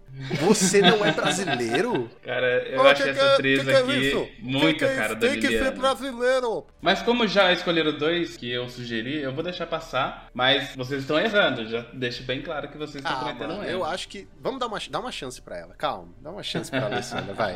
Dá, dá uma Vamos chance. contratar a Alessandra em O Alessandra, pessoal, o pessoal que tá ouvindo o podcast vão- vai, vai cobrar vocês. Pode vir cobrar, pode vir cobrar, não tem problema. Beleza. beleza. Então fechou quem? Fechou a Alessandra, Alessandra Negrini? Negrini, como Liliana Vess. O verde a gente tem a opção de tanto ir pro lado feminino quanto pro masculino, né? Eu vou dar a minha opção. Eu vou dar a minha opinião, na verdade. Vou dar a minha opinião aqui humilde. Eu gostaria de ver o Sarkhan como personagem, assim, um, um Planeswalker brabo. E eu Sarkhan queria... não é vermelho? Ele é vermelho e verde, na verdade, né? Ele é, ah, ele é bicolor. Por que, que eu pensei Não, nisso? é uma- Porque eu é pensei naquele monocromático. cara... Ele é vermelho, caralho. Não, cara, o Sarkhan... Sarkhan é vermelho. Ele é Gru, cara. Tá, então se ele é gru, ele é vermelho e verde. Ele tem que ser verde full power. Engraçado que ele, ele é verde, ele, ele é gru, mas assim, acho que originalmente ele é vermelho. Daí teve uma parte, tô vendo aqui uma carta que ele é gru e tem uma carta que ele é Rakdos. Porque eu pensei, sabe quem nele? O, a- o cara que fez o, o Homem de. Água lá, o Aquaman. Esse. Jason Momoa. Momoa.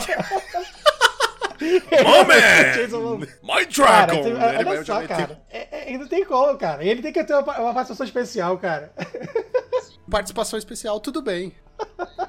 Na real, assim, eu acho que se a gente fizesse uma série que a gente fugisse do da lore do Magic, né, do Mas vai, que já mas vai. existe, Te garanto. o pessoal ficaria muito puto com a gente. Mas, o que nem vocês falaram, é pra dar errado. Se fosse pra dar certo, não era a gente que tava fazendo. Vai ter uma história ali, entendeu? Não precisa ser exatamente. É que nem, sei lá, o filme da, da, da, da- das Winx que lançou lá, a série. Não começa com elas jovens, é tudo diferente. É tipo isso, entendeu? Só que feito pela Disney. E bom, porque é a gente que tá fazendo tudo. Beleza, não, beleza. A gente vai. A gente vai fazer um- uma história paralela aí. É, Planeswalkers verde. A gente pode ter a Nissa, Garruk, que Eu tem, sei alguém tem pra o Nissa. Garruk verde. Vamos lá, peraí, deixa eu pensar. Tem o, o Tiarkel, né? Também, que é verde. Eu- fecharia A a, a? Sentinelas. Ah, tá. Porque, assim, na minha cabeça, vai ter a história da- das sentinelas mesmo. Que começa lá em Origens, né? Tem a origem de cada um. E termina lá com o Nico Bolas lá e a música do Linkin Park e tudo mais. Vai ter essa série. Só que a gente vai fazer uma história que acontece nesse meio tempo aí. Isso. Beleza, isso. justo. Ó, pra Nissa. Alguém pra Nissa, certo? Já Sim, que é pra sentinelas. Zoe Saldana. Tá, aí essa aí eu conheço também. Essa aí fez o. é? Guardians of Galaxy. Isso.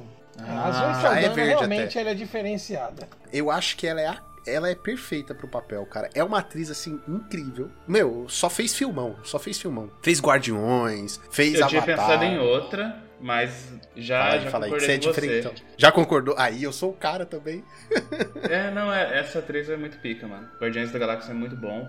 Mas você acha que ela parece com a, com a arte da Nissa? Ah, mas não precisa aparecer, pô. Caraca, se fosse pra aparecer, parecer, parecer... A gente vai ter que esperar nascer. Eu, eu tinha pensado na Natalie Portman. É porque eu acho a Zoe Saldana parecida com a, com a Vivian, cara. Vivian. É, eu, eu acho acho que a com a expressão Vivian. dela, a expressão dela é muito parecida. É muito parecida com a Vivian, cara. Se você for pegar o Vivian é, Raid ou, ou aquela arte que ela tá no Off the Ark Bowl, nossa, eu acho ela parecida demais com a. Sim, sim, parece mais Fazer com essa mesmo. Mas de boa ela fazer a Anissa também. Eu pensei na, nessa daí porque a Anissa é meio, sei lá. ela, ela, não, ela não vai ter tanta importância se eu for roteirista. Vou- eu vou focar ali no, no, no Jace e na Liliana. Ah, eu, eu vou votar, eu vou votar na Natalie Portman. Natalie Portman? Natalie Portman. Sim, a Vivian, a- se a Vivian Raid aparecer, a gente coloca as, as Zoe Saldana, Saldana, né? Senão. Eu, eu acho que ela parece mais, cara. Cara, lembra que tem maquiagem, né? Dá pra fazer. É, tem a maquiagem, sei lá. Não acho que a Natalie Portman é tão parecida, não, cara. Gente, como não, cara? Tem umas fotos dela de cabelo, de cabelo assim, preso igual da, da Anissa, cara. Ah, tá, tô vendo aqui. É, realmente. Parece, cara. Bota umas orelhinhas na Natalie Portman. Aí. Você- vocês acham ela uma boa atriz? Ela é uma puta atriz, mas ela precisa do direcionamento certo do, do diretor diretora. E a gente vai escolher ainda, hein? Posso dar uma opinião pra Sabe por que eu tô falando isso? Rapidinho, só, só sabe por que eu tô falando isso? Porque ela é excelente fazendo Cisne Negro e não é tão boa fazendo Star Wars. Horrível fazendo Star Wars. É, É, pois mas é. aí, né? Por isso que eu tô falando, ela precisa de uma boa direção, entendeu? Mas Mas ela era mais nova no também, V de né? Vingança também. Ela era mais Mas ela, é, então, ela fez V de Vingança quando era mais nova, cara. Agora, posso dar uma, uma, uma sugestão que pra mim é a boa pra, pra Nissinha? A Kate Blanchett, cara. Por que, que a gente não pensa na Kate Blanchett? Olha, porque a Kate Blanchett, ela já interpretou elfos na vida dela. Então ela sabe como é que é ter os orelhinhos. Ela Ah, foi Acho que eu Galadriel. já sei quem que é que você tá falando. Ela foi Galadriel. Hum, mas aí eu acho que ela é muito de. divin- Tem muito cara mais de divindade já que ela fez a Galadriel. Pode ser aquela outra menina que faz aquele hobbit, faz aquele elfo. A Super que tá no Kate? filme. A Super Kate? É, meu Deus, sim, a Super Kate do. Essa Galadriel, ela foi a que fez a irmã do Thor, né? Eu pensei, tinha É, pensado nela até como Liliana. na- Evangeline Lili. É a Super Kate do Lost. Caraca, pode crer, é ela. E ela tem um negócio com a natureza. É ela, é ela, Ari. Coloca aí, ó. Ela faz a... a Vespa. Ela faz a Vespa no Homem-Formiga. Evangeline Lili. É ela, é ela. Eu acho que é ela. Boa atriz. Super Kate, né? Peraí, ela, ela fez mesmo coisa? O elfo? Ela fez Lost? Ela é fez, Kate. ela Elfo, fez, ela o fez elfo elfo do- no. O Hobbit, né? Do Hobbit. Então é ela mesmo. Aquela trilogia horrorosa. Ah, então, é, os caras fizeram que nem a gente, colocaram um personagem. falaram assim, vamos achar. A gente tem a atriz, vamos achar um lugar pra ela na história. E colocaram ela na Ah, história. meu Deus, e vamos colocar os anões gatões do filme. Vamos, vamos fazer pra ficar maravilhoso. É igual a gente, é, eles fizeram com ela o que a gente vai fazer com o Tom Cruise. Caraca, não. Mas a gente foi consciente, a gente tirou o Tom Cruise antes da merda, cara. Não, eu gostei dela, ela- é, eu gosto dela. Né? É, ela é maravilhosa. Ó, ganhei um, hein? Eu nem sabia que era uma competição. E agora nós temos branco, né? Gidão. Gidão, né? Então, Papai mas Gidão? tem Gideon e tem a Jane. Se a gente quiser dar um pouco de dificuldade, a gente bota uma Jane. É. Não, mas quem é da Sentinela? Quem é a Sentinela branca? É, o Gideon. Não, o, o Gideon? Não, mas o, não tem juramento do, do Ajane? Não, não. Pera, pera, pera. Calma, calma. É o Gideon. Eu acho que é o Guidão mesmo. É os Power Rangers. Os Power Rangers. Juramento de Ajane. Tem a carta juramento de Ajane. Digitei, achei. Quer que eu leia o efeito? Eu vou ler o efeito. Quando o juramento de Ajane entra no campo de batalha, coloque o marcador mais um mais um numa cada criatura que você controla. As mágicas de Planeswalker que você conjura custam um a menos para serem conjuradas. Ai, e aí? Deus, Cadê seu Deus um- agora? Cadê seu Urus agora? Olha só. Não, for- mas onde que ele jurou isso? Que- Em que plano que ele jurou isso? Jura aí. Agora, vai, Lucão. Qual o Tá, plano? Kaladesh. aqui. Bora. Caraca, você quer que eu te mando, Ari? Você quer que eu Não, mando? eu sei que tem a carta. Então, mas se. Mas, tem ele, a carta, ele- tem mas a ele não é sentinela, ele não é sentinela. Mas tem juramento. Mas tem Mas o. Teferi também tem juramento, pô. Mas A o Teferi é o líder. juramento. Tá bom, vai. Tá bom. Tá bom, vai ser o Gideon. É, o É o é fácil. ele é o Gideon Power é Ranger. É, é o The Rock. Não, mas o The Rock é muito. O quê? O The Rock é o quê? Ele é a cara, ele é perfeito pro negócio. Ah, cara, eu ainda acho que dá pra gente aproveitar o Jason Momoa e botar ele de Gideon também. Nossa, Jesus, você quer pôr ele de tudo, velho. Ó, Não olha dá. aí, ó, olha aí o Gideon paradigma marcial. Olha aí, dá pra ser ele, pô. Arrumadinho.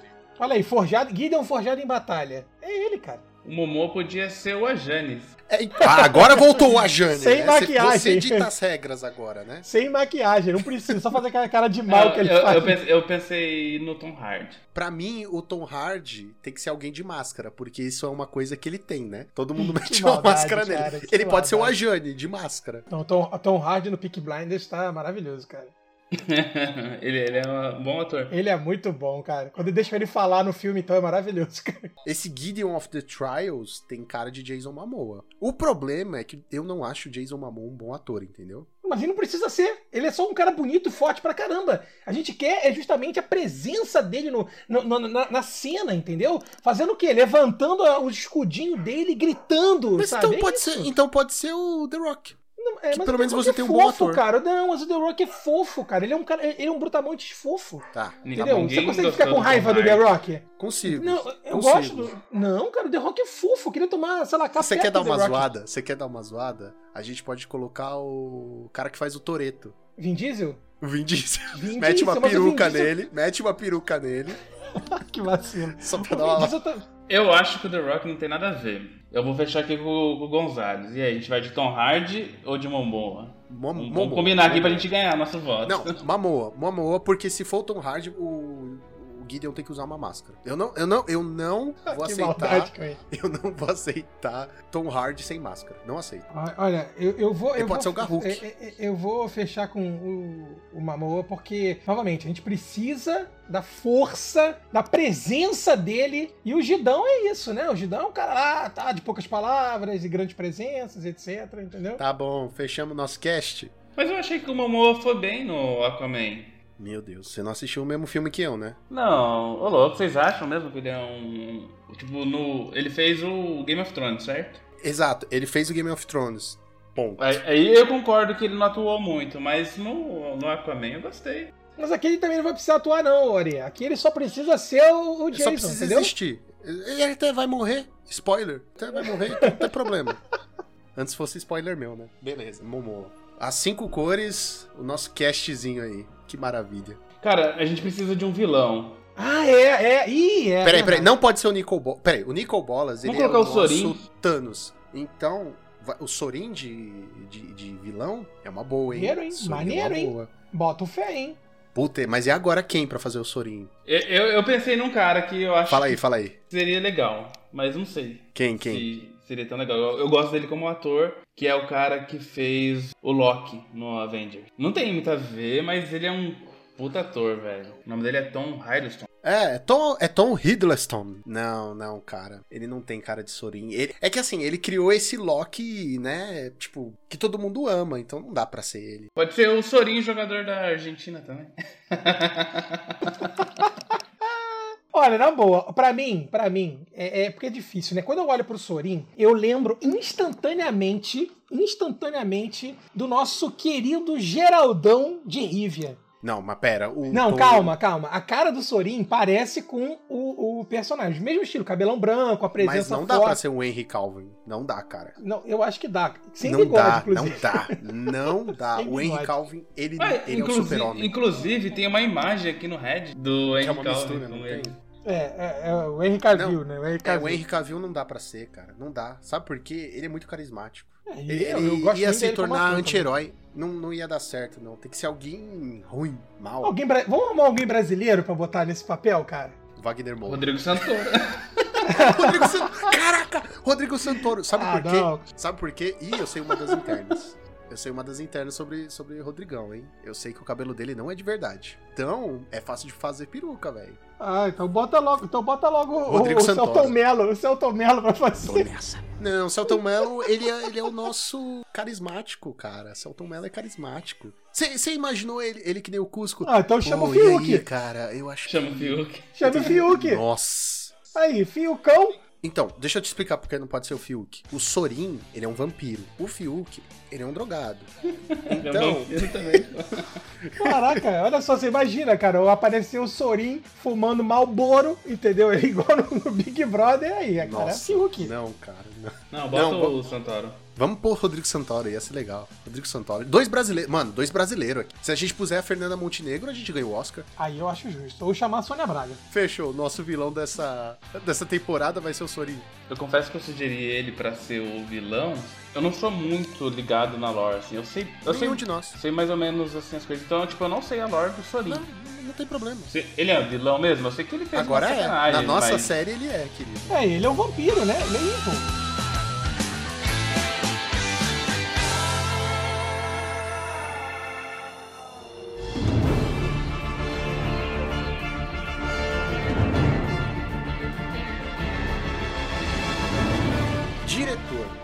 Não é um filme com explosão, então não pode ser o Michael Bay. Aí eu deixo com vocês essa parte do diretor. Ó, eu não pode ser Michael Bay, não pode ser o Zack Snyder, porque a série ia levar uns 20 anos pra ser concluída de tanta câmera lenta que o cara meteu no Depois um Cut. Snyder Cut. Nossa, o slow motion cut, só se Não, for. peraí, olha só. Vamos, vamos- pensar o seguinte, Lucão e, e Ari. O que, que a gente espera da série? Pra gente escolher o nosso diretor. Por quê? Se a gente quiser fazer uma série piu-piu-piu, temos aí George Eu já Lucas. sei quem. Se a gente quiser fazer uma série, né, Tá louco? com... George Lucas? Pra fazer... Veja bem, se, Se fazer você chamar piu-piu-piu, George Lucas, não vai ter um cenário, vai ser tudo tela azul pra tudo que é canto. Isso, calma. Não, então, olha só. não, Se você quiser não, fazer um filme com tons emotivos e pressões psicológicas e uma música chiclete no fundo, James Cameron. Chamaríamos James Cameron pra mandar a Celine Dion fazendo o fundo da música ainda por cima. Agora, se você quiser fazer um insano, um mundo insano que ninguém vai entender, Eu Tim sei quem Burton. vai ser. Não, porque se for Tim Burton tem que ser, tem que chamar o Johnny Depp e, E, tem que aquela, ser stop a Helena. Bonham Carter. Tem que chamar a Helena Bonham. Carter. É. Eu já sei quem vai produzir e dirigir a série. Eita, vai. Vai lá. E, e que vai ser um sucesso. não. E não tem como mudar, porque tudo que esse cara toca vira ouro. Posso falar? John Favreau. Aí é. John Aí não Favreau. tem, não tem argumento. Não tem argumentos, não é? Pra, pra você, ouvinte, que não sabe quem é o John Favreau, Pode desligar agora porque você não merece estar aqui. ele é o cara que re- ressuscitou Não, não, não, Star Wars. Ele criou, calma, ele criou o universo cinematográfico da Marvel e trouxe de volta a glória de Star Wars. Então, é John Favreau no céu e Deus na terra.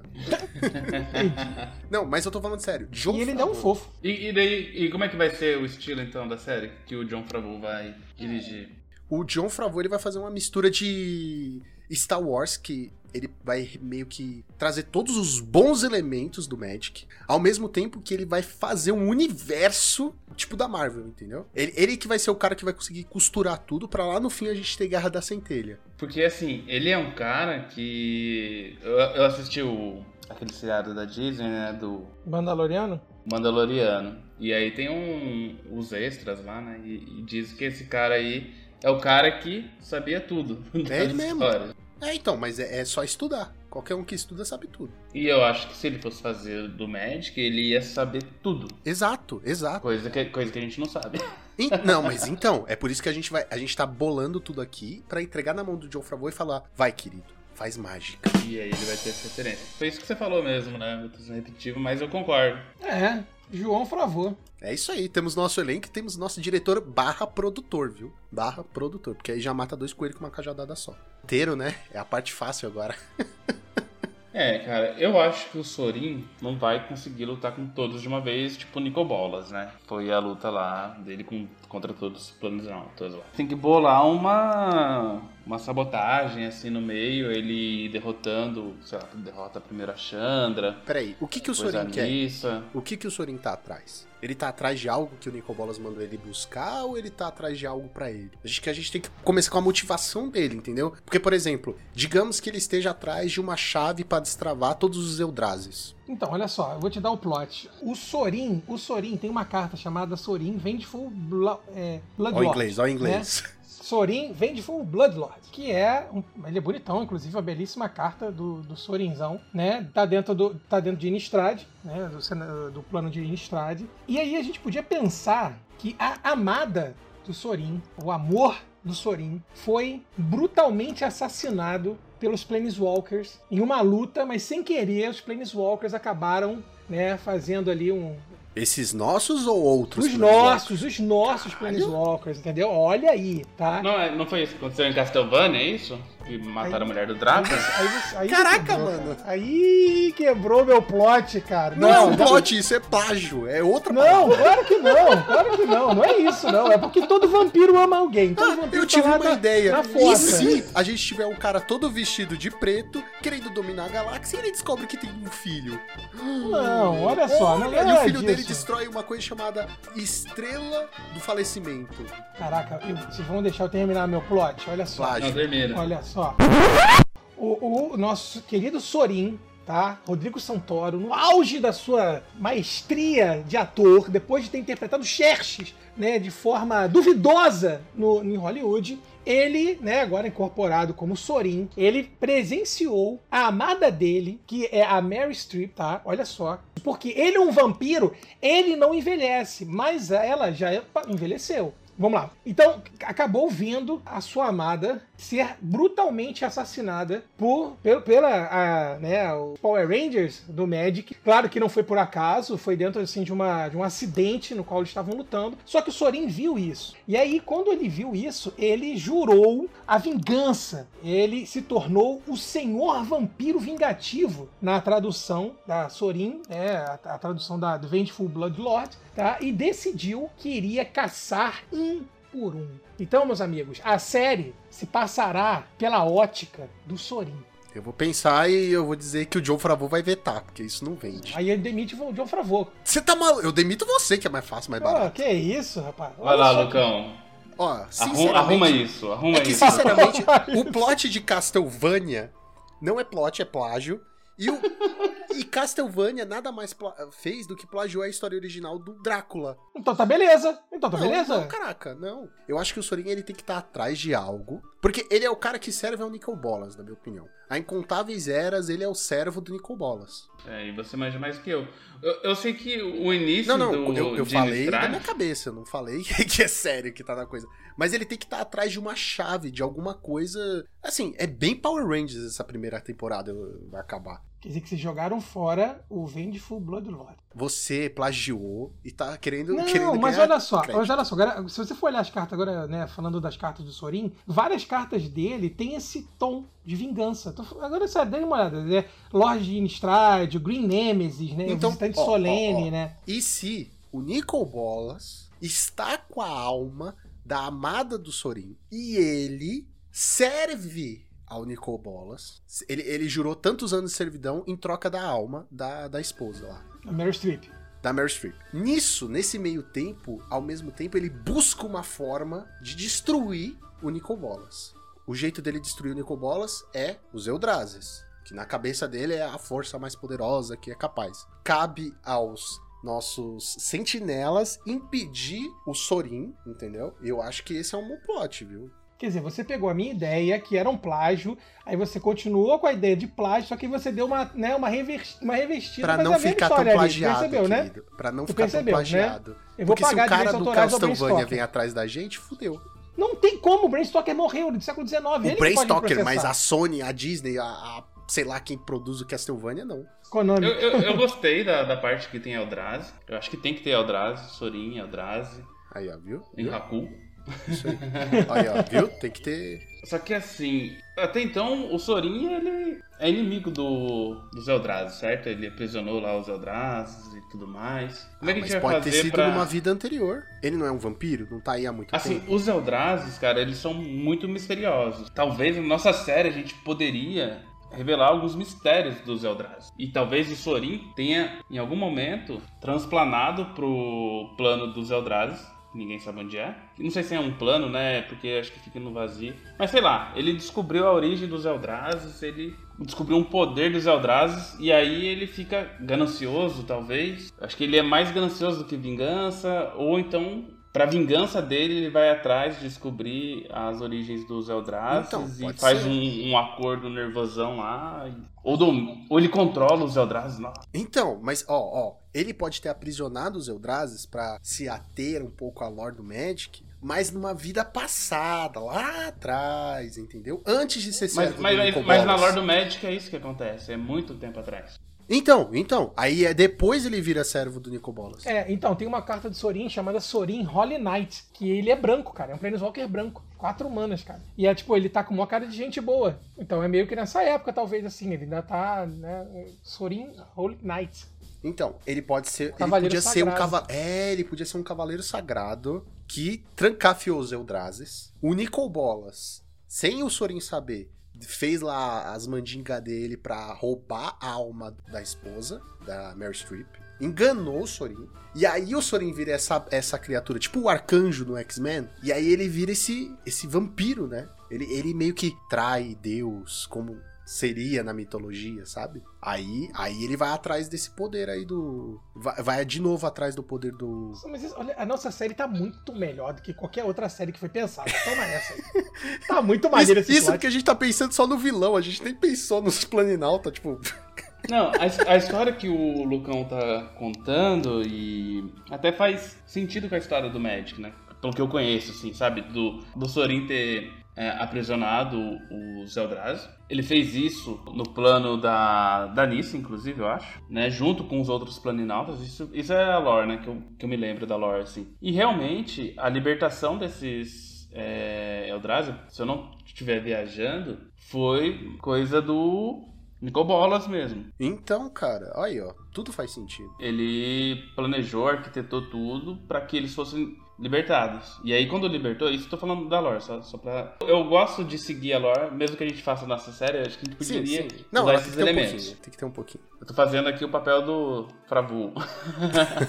e aí, é, pelo que eu me lembro, assim, a Nahiri pega muito mal, né, com ele, porque ele, ele ajudou a aprisionar, depois não ajudou quando soltaram, né, quando os, os Eldrazi... Quando os Eldrazi se libertaram, ele não ajudou, né? Ela foi atrás dele e ele não, não foi lá. Tanto é que ela leva os Eldrazi pro, pro plano dele, né? É, pelo que eu vi, quem empreendeu foi. Quem empreendeu junto com o Sorin Markov, né? Que é o nome dele, foi o Litomante e o, e o Gin, né? O dragão espírito, né? Que Sim, participou sim, disso, sim. né?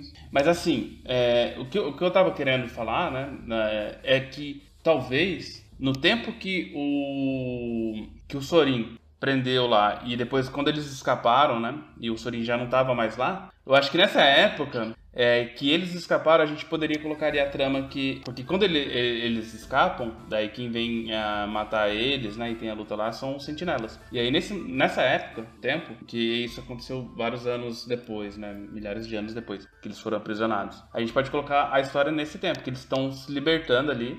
E, e aí, como a gente não sabe onde o Sorin tava, a gente pode colocar que em algum momento aconteceu essa coisa com a esposa dele e na hora que a gente não sabe onde ele tá, ele tá, sei lá, nos planos dos Eldrazi lá e não é um plano, né?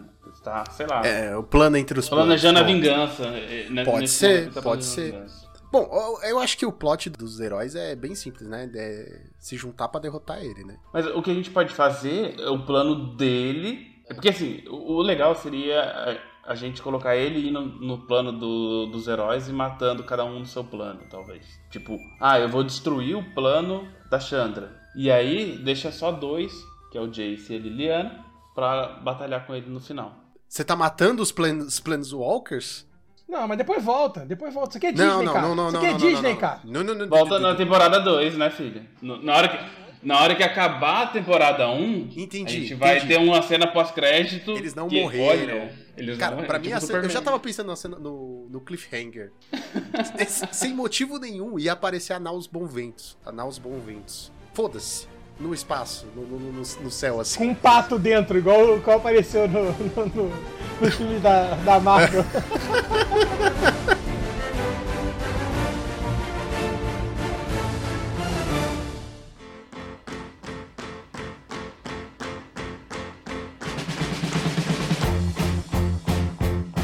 falou um monte de coisa aqui, mas quem vai decidir isso aí depois é o pessoal, mas já tem a história. Vai ter a mulher dele morrendo, que a gente vai copiar Drácula. Não é copiar, a gente tá dando uma referência. Plagiada. Isso, isso. É, Referência. entendeu? Referência. É, ela não vai morrer, ela vai ficar aprisionada pelo. aprisionada pelo Nicobolas, né? O Eldrazi também é referência lá ao, ao Lovecraft. Então, Isso, nós, sim, a gente tá sim. fazendo uma referência ao Lovecraft, tá fazendo referência. É justo. A gente não, a Wizards fez, né? Saudade, né? Quando não era, Wizards. Então, quando não era beleza. Harry Potter. Então, a motivação do vilão a gente já tem. É, e o filme vai ser, e o filme vai ser feito Série. pela ótica do Sorin. A série vai ser feita pela ótica do Sorin. O que, que vocês acham? A primeira temporada. A primeira Eu acho que a temporada, primeira é. temporada pode ser assim. E depois segue a, a- a linha normal que são pelo, pelos heróis. Então, assim, eu, se a primeira temporada vai ser assim, ele, ele não pode ser derrotado no final da primeira temporada. Cliffhanger, ele pode, mas. Seria legal, tipo assim, ele conseguir matar os planinautas que vão morrer, que a gente vai decidir ainda se vai ser realmente. Vai ficar só o Jace e a Liliana pra segunda temporada. Mas eu acho que poderia acabar ele meio que matando ali. E aí o Jace e a Liliana falam assim: agora a gente vai ter que enfrentar. E aí fica pra segunda temporada. Ele não mata, já sei. Ele exila. é, não, não tô é. falando. É, tô falando E, sério. e tipo, talvez a Liliana e o Jace, pra derrotar ele, buscasse os outros que tipo, morreram, exila- foram exilados, né?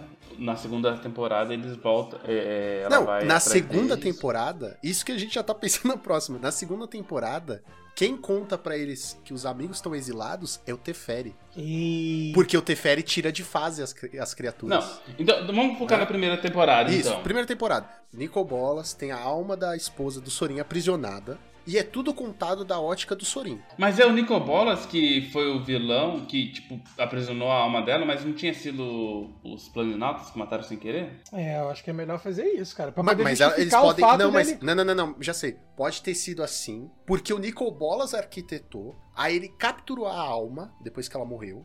E ele fala assim: ó, em troca da alma da sua esposa e reviver ela, você vai me servir tantos mil anos. Não, você vai ter que destruir todos os planes. Todos os. Isso, ou destruir ou me servir, é porque, né? Então, em algum momento na série ele vai se aliar ao. Isso, mas aí é. Porra, Ari, você não tá entendendo, meu Aí eu quero o Rodrigo Santoro ganhando o Oscar, o M, sei lá o que. Ele merece esse garoto. Eu quero, eu quero o Rodrigo. Santoro falando. Ajoelhe-se, Leônidas. Tá, beleza, vamos por essa então. Mas a gente vai ter que fazer ele um fucking vilão na primeira temporada. Isso, é, é. cruel. Pra todo ele é mundo cruel. ficar com ódio Quando, dele. quando. É assim, ele vai ser tão cruel e tão ruim que quando o Rodrigo Santoro tirar a maquiagem, todo mundo vai odiar ele. Mais. Nossa, tipo a Carminha, então, né? O que, que acontece? Então vamos lá. É, em uma das ações dos sentinelas, é, dentro do plano de Innistrad, para tentar lutar contra né, as forças do mal, a- as sentinelas acabaram por né, é, usar uma- um excesso de poder que matou a esposa de Sorin, que é a Mary Streep. Mat, calma, matou. Né? Ela, ela, ela veio Ela se chama, inclusive, Mary Streep, a esposa. Ela se chama Meryl. Meryl. Mary, Mary. Mary, é. E aí, o, o Nico Bolas, se aproveitando dessa Não, situação ele, da ele dor... que fez a esposa estar lá no meio. Ele que ele É, arquitetou é, tudo. Não, mas, tudo, é, mas isso tudo. ninguém vai saber agora. Não, não, não, mas sim. É que quando a gente chegar no final, a gente tem que ter um. agora. Isso, é, eles vão saber. E aí, o Nicol Bolas convoca Sorin, tá? E oferece a ele a ressurreição, Ripping the Graves, da, da esposa dele, em troca da centelha ou seja, da morte de cada um desses sentinelas. E ele faz, Não, né, o Sorin acredita... Não, não, não, a centelha mesmo. Porque na guerra da centelha ele absorve, não é? Então, então a centelha mesmo, nem é só a morte. É, ele acredita que. Ele faz o Sorin acreditar de que foram os sentinelas os responsáveis. E aí o nosso Lorde da Vingança, entendeu? O nosso Rodrigo Santos, o menino Rodrigo, entendeu? Vai ter espaço para atuar e inicia a jornada para derrotar cada um dos, dos sentinelas. Que até então não são sentinelas, são só. São só Planeswalkers, né? Em algum momento da segunda. Quer dizer, isso é na segunda temporada, né? A gente vai ter que mostrar como eles viraram Planeswalkers, vocês sabem, né? Nos primeiros três capítulos. Não, não, esquece. Isso aí Ah, tá. depois. Isso aí depois, deixa, deixa eu fazer só Não, isso aí deixa pro. pra quem for produzir a série. O A jogo gente acabou. tem que ter, a gente tem que ter a- o principal, a trama principal. Aí depois de tudo isso, lá no final da série, que vai ter o quê? 15 capítulos? Eu acho que é um número bom, 15 capítulos, não é? Acho que 10, né? 12 Não. no máximo. 12? Uma temporada? primeiro? 12, 12. É meio termo. Aí lá no final eles têm esse confronto, onde o Sorin acaba exilando, barra matando, a Chandra, A a, Nissa. a Nissa e o Gideon. Meu amigo, diz o Momo, a gente vai ter que conversar com o Momo, hein? Porque ele é um Ah, cara ele não, que. não precisa, vai ele não fala porra nenhuma, não precisa conversar com ele.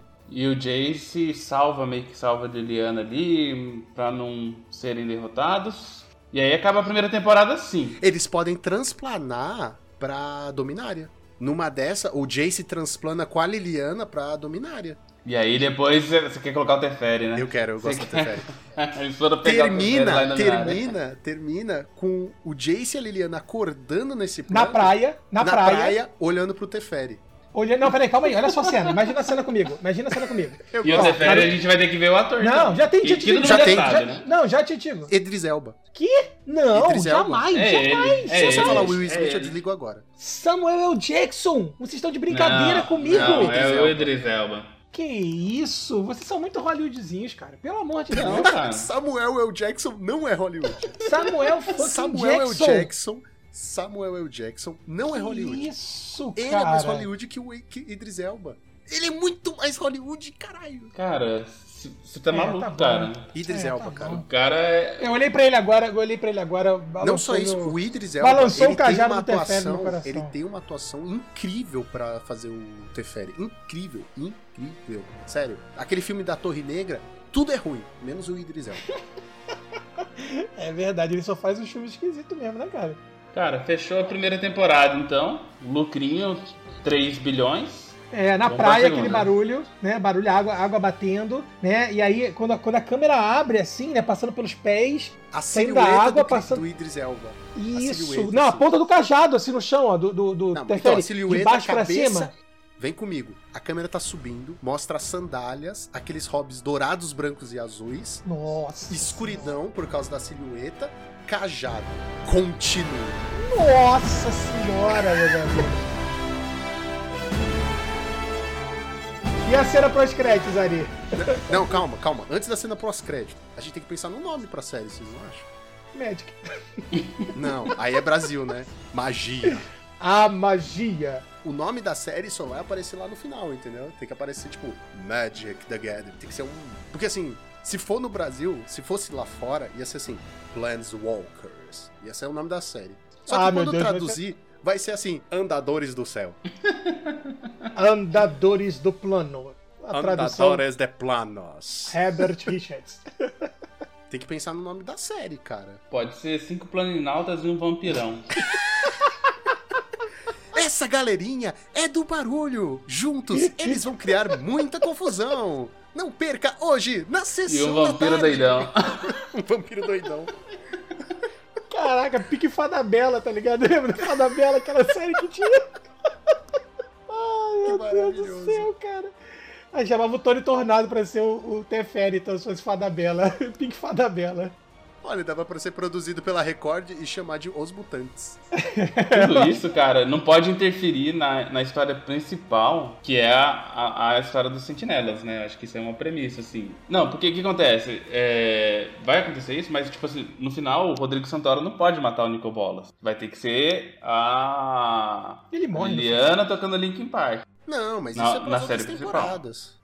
Então, tipo assim, em algum momento o- ele vai ter que sair fora de cena, assim. É, relaxa. que Isso, isso aí é pro, Santoro. isso aí é pro, é pro nós do futuro. Eles vão pensar nas Ah, então próximas beleza, a gente já fechou a primeira temporada. Fechou, precisa de um nome, de um nome. Daí acabou? É, acaba assim, aí aparece o nome da série. Qual que vai ser o nome? Não, o nome da série. A nome da série vai ser antes, né, porra? Não, Na hora que você estiver no catálogo lá da. Disney, por exemplo, não, cara. Subtítulo? Não, por exemplo, The calma. Vengeful Bloodlord. Tudo bem, isso é o subtítulo. Como é o título? O Magic. ti- Magic, Magic the Gathering. Como é, que é a como é que é o nome do título da série do, Magic. do The Witcher? Vai ser The Magic. Magic, The Gathering. Não, a The Story. Gathering não, caralho. é, pode ser. Story. Magic The History. Não, The Story, né? The Story, é. Magic The His... Não, the, acho que The History. Não, não. Porque acho que o contexto de história é diferente deles. History é, é outro conceito. History é história, é matéria, entendeu? É história. É história Aí dublado ficaria As Histórias de Magia. É isso, é por aí, cara. Tá, Magic. Aí o subtítulo da primeira temporada é isso aí que você falou. Repete aí, qual que é? Eu, eu colocaria assim, ó. As Sentinelas e o Vampiro Infernal. Versão brasileira Cinevídeo. Cara, não dá, cara. Não dá. Porra, é, muito, é muita tranqueira, cara. Esqueceram de mim no plano. Versão brasileira Herbert Richards. A gente pode colocar também assim, quem matou. Quem matou a é que é o Mary? Quem matou a Mary? Olha só, peraí. Olha só. Referência É, de quem matou a Sarah, mano. Ô, série ruim, velho. Que tem no Netflix. Olha só, Não então ser assim, velho. Magic. É, aí tem que ter. Tem que ser Magic, porra. Não, tem- tudo bem. tem Põe jeito. Magic e aí cada temporada tem um subtítulo. Esse é o primeiro Isso, que você esse falou vai aí, ser do- The Vengeful Bloodlord, entendeu? A vingança do. do... E, aí, e aí, cada um dos episódios, cada título dos episódios, são nomes de cartas relacionadas ao Sorin, porque é, é a visão dele.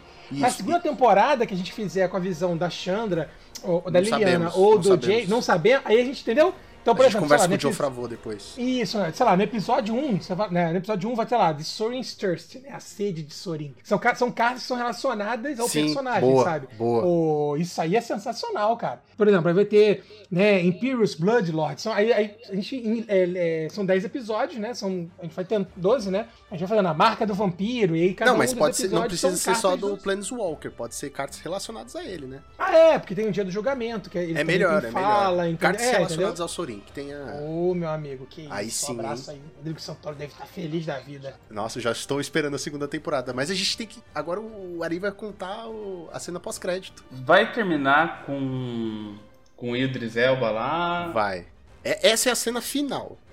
Essa Não é pós-crédito. É, a última cena é tipo um raio de luz branco, eles acordando na praia e toda aquela cena que eu já descrevi. Tá, e eu acho que a cena pós-crédito deveria ser relacionada à não morte, ao não exílio, ao que tem um, um pouquinho de vida ainda dos outros planinautas. Ó, pensei numa cena com duas crianças, que criança é importante, né? Toca o coração das pessoas, tentando acender uma fogueira. Tá, tá, começa tá frio, elas estão duas crianças. Lá tá? vem. Olha, olha Senta, só. senta. E aí elas duas estão tentando acender a fogueira para se, pra se aquecer. E aí, uma delas, curiosamente, é, só para deixar aquele símbolo, é uma menininha ruiva. E aí ela tá tentando, né, acender a chama. E aí quando ela desiste, ela já desiste, ela joga no chão assim, e ela olha aquilo, você começa a ver a centelha surgindo. E puf, acende o fogo, dizendo que Karen Gillian não morreu ainda. E a Chandra está viva através da centelha. O quê? Essa aí é a mãe dela? Não, cara, é só. Cena pós-crédito, isso é pra deixar o cara pilhado. Meu irmão, ela não morreu, ela é as crianças. Que tem que ter criança, porque a criança toca o coração do público, entendeu? Aquele, meu Deus, as crianças no frio, aquele perrengue, puf, a chama está acesa, Luca. E a chama de Achei meio jogado. Mas e aí? E a Nissa? e qual é a do pato na série do, do, do Marvel, cara? Aquele pato esquisito lá. É, Pô, é você- o. É o Duck Dodgers, que- beleza. Não é o Duck Dodgers. Ah, sei lá, é o pato Donald, porra. Sei lá, qual o pato lá. Howard o Pato. A gente poderia aproveitar que o Gideon é do plano de Teros. E sei lá, um deus manda ele de volta e ele sai tipo, Então. com aquela roupa de Jesus dele lá, Não, mas. mas... Caraca. Roupa de Jesus. descendo do céu.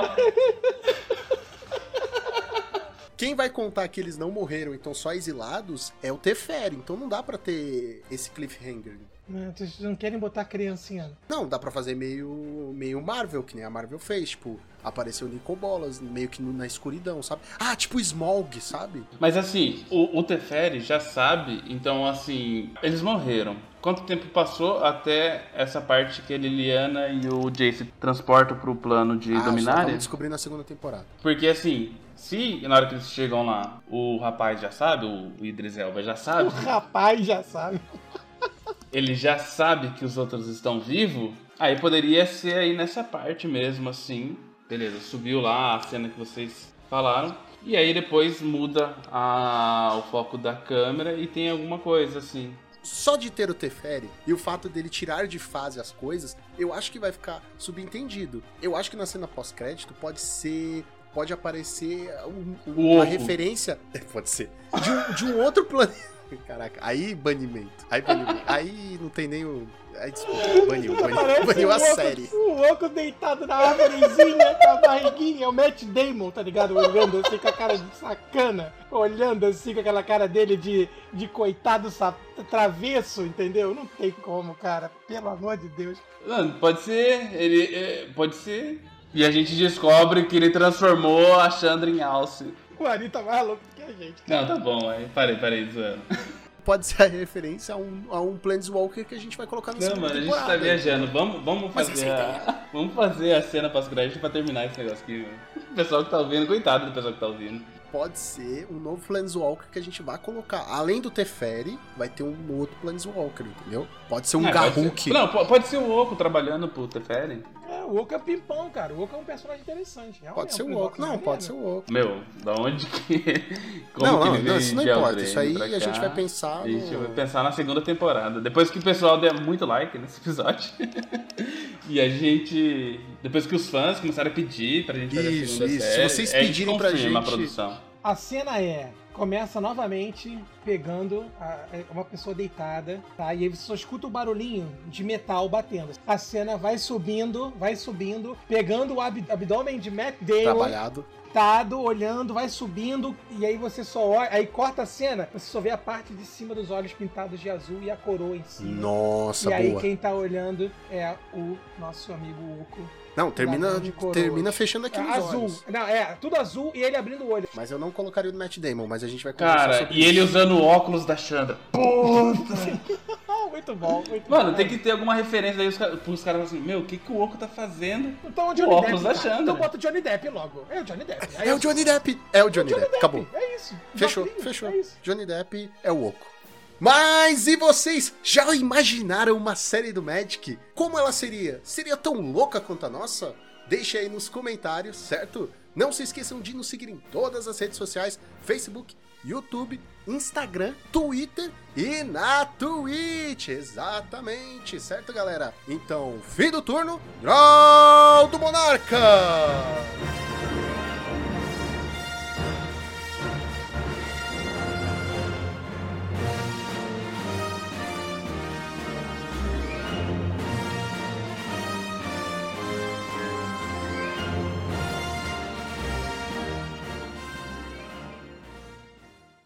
Peraí, eu preciso conter Pitoco aqui que ele tá. Você tá ouvindo esse barulhinho? Ele tá brincando com uma peteca aqui, rapidinho. Pitoco, cadê você, cara? Preciso que você me entregue essa peteca. Cadê? Vem cá. Meu Deus, ele tá embaixo da cama. Pitoco, você não vai poder brincar com a peteca aqui.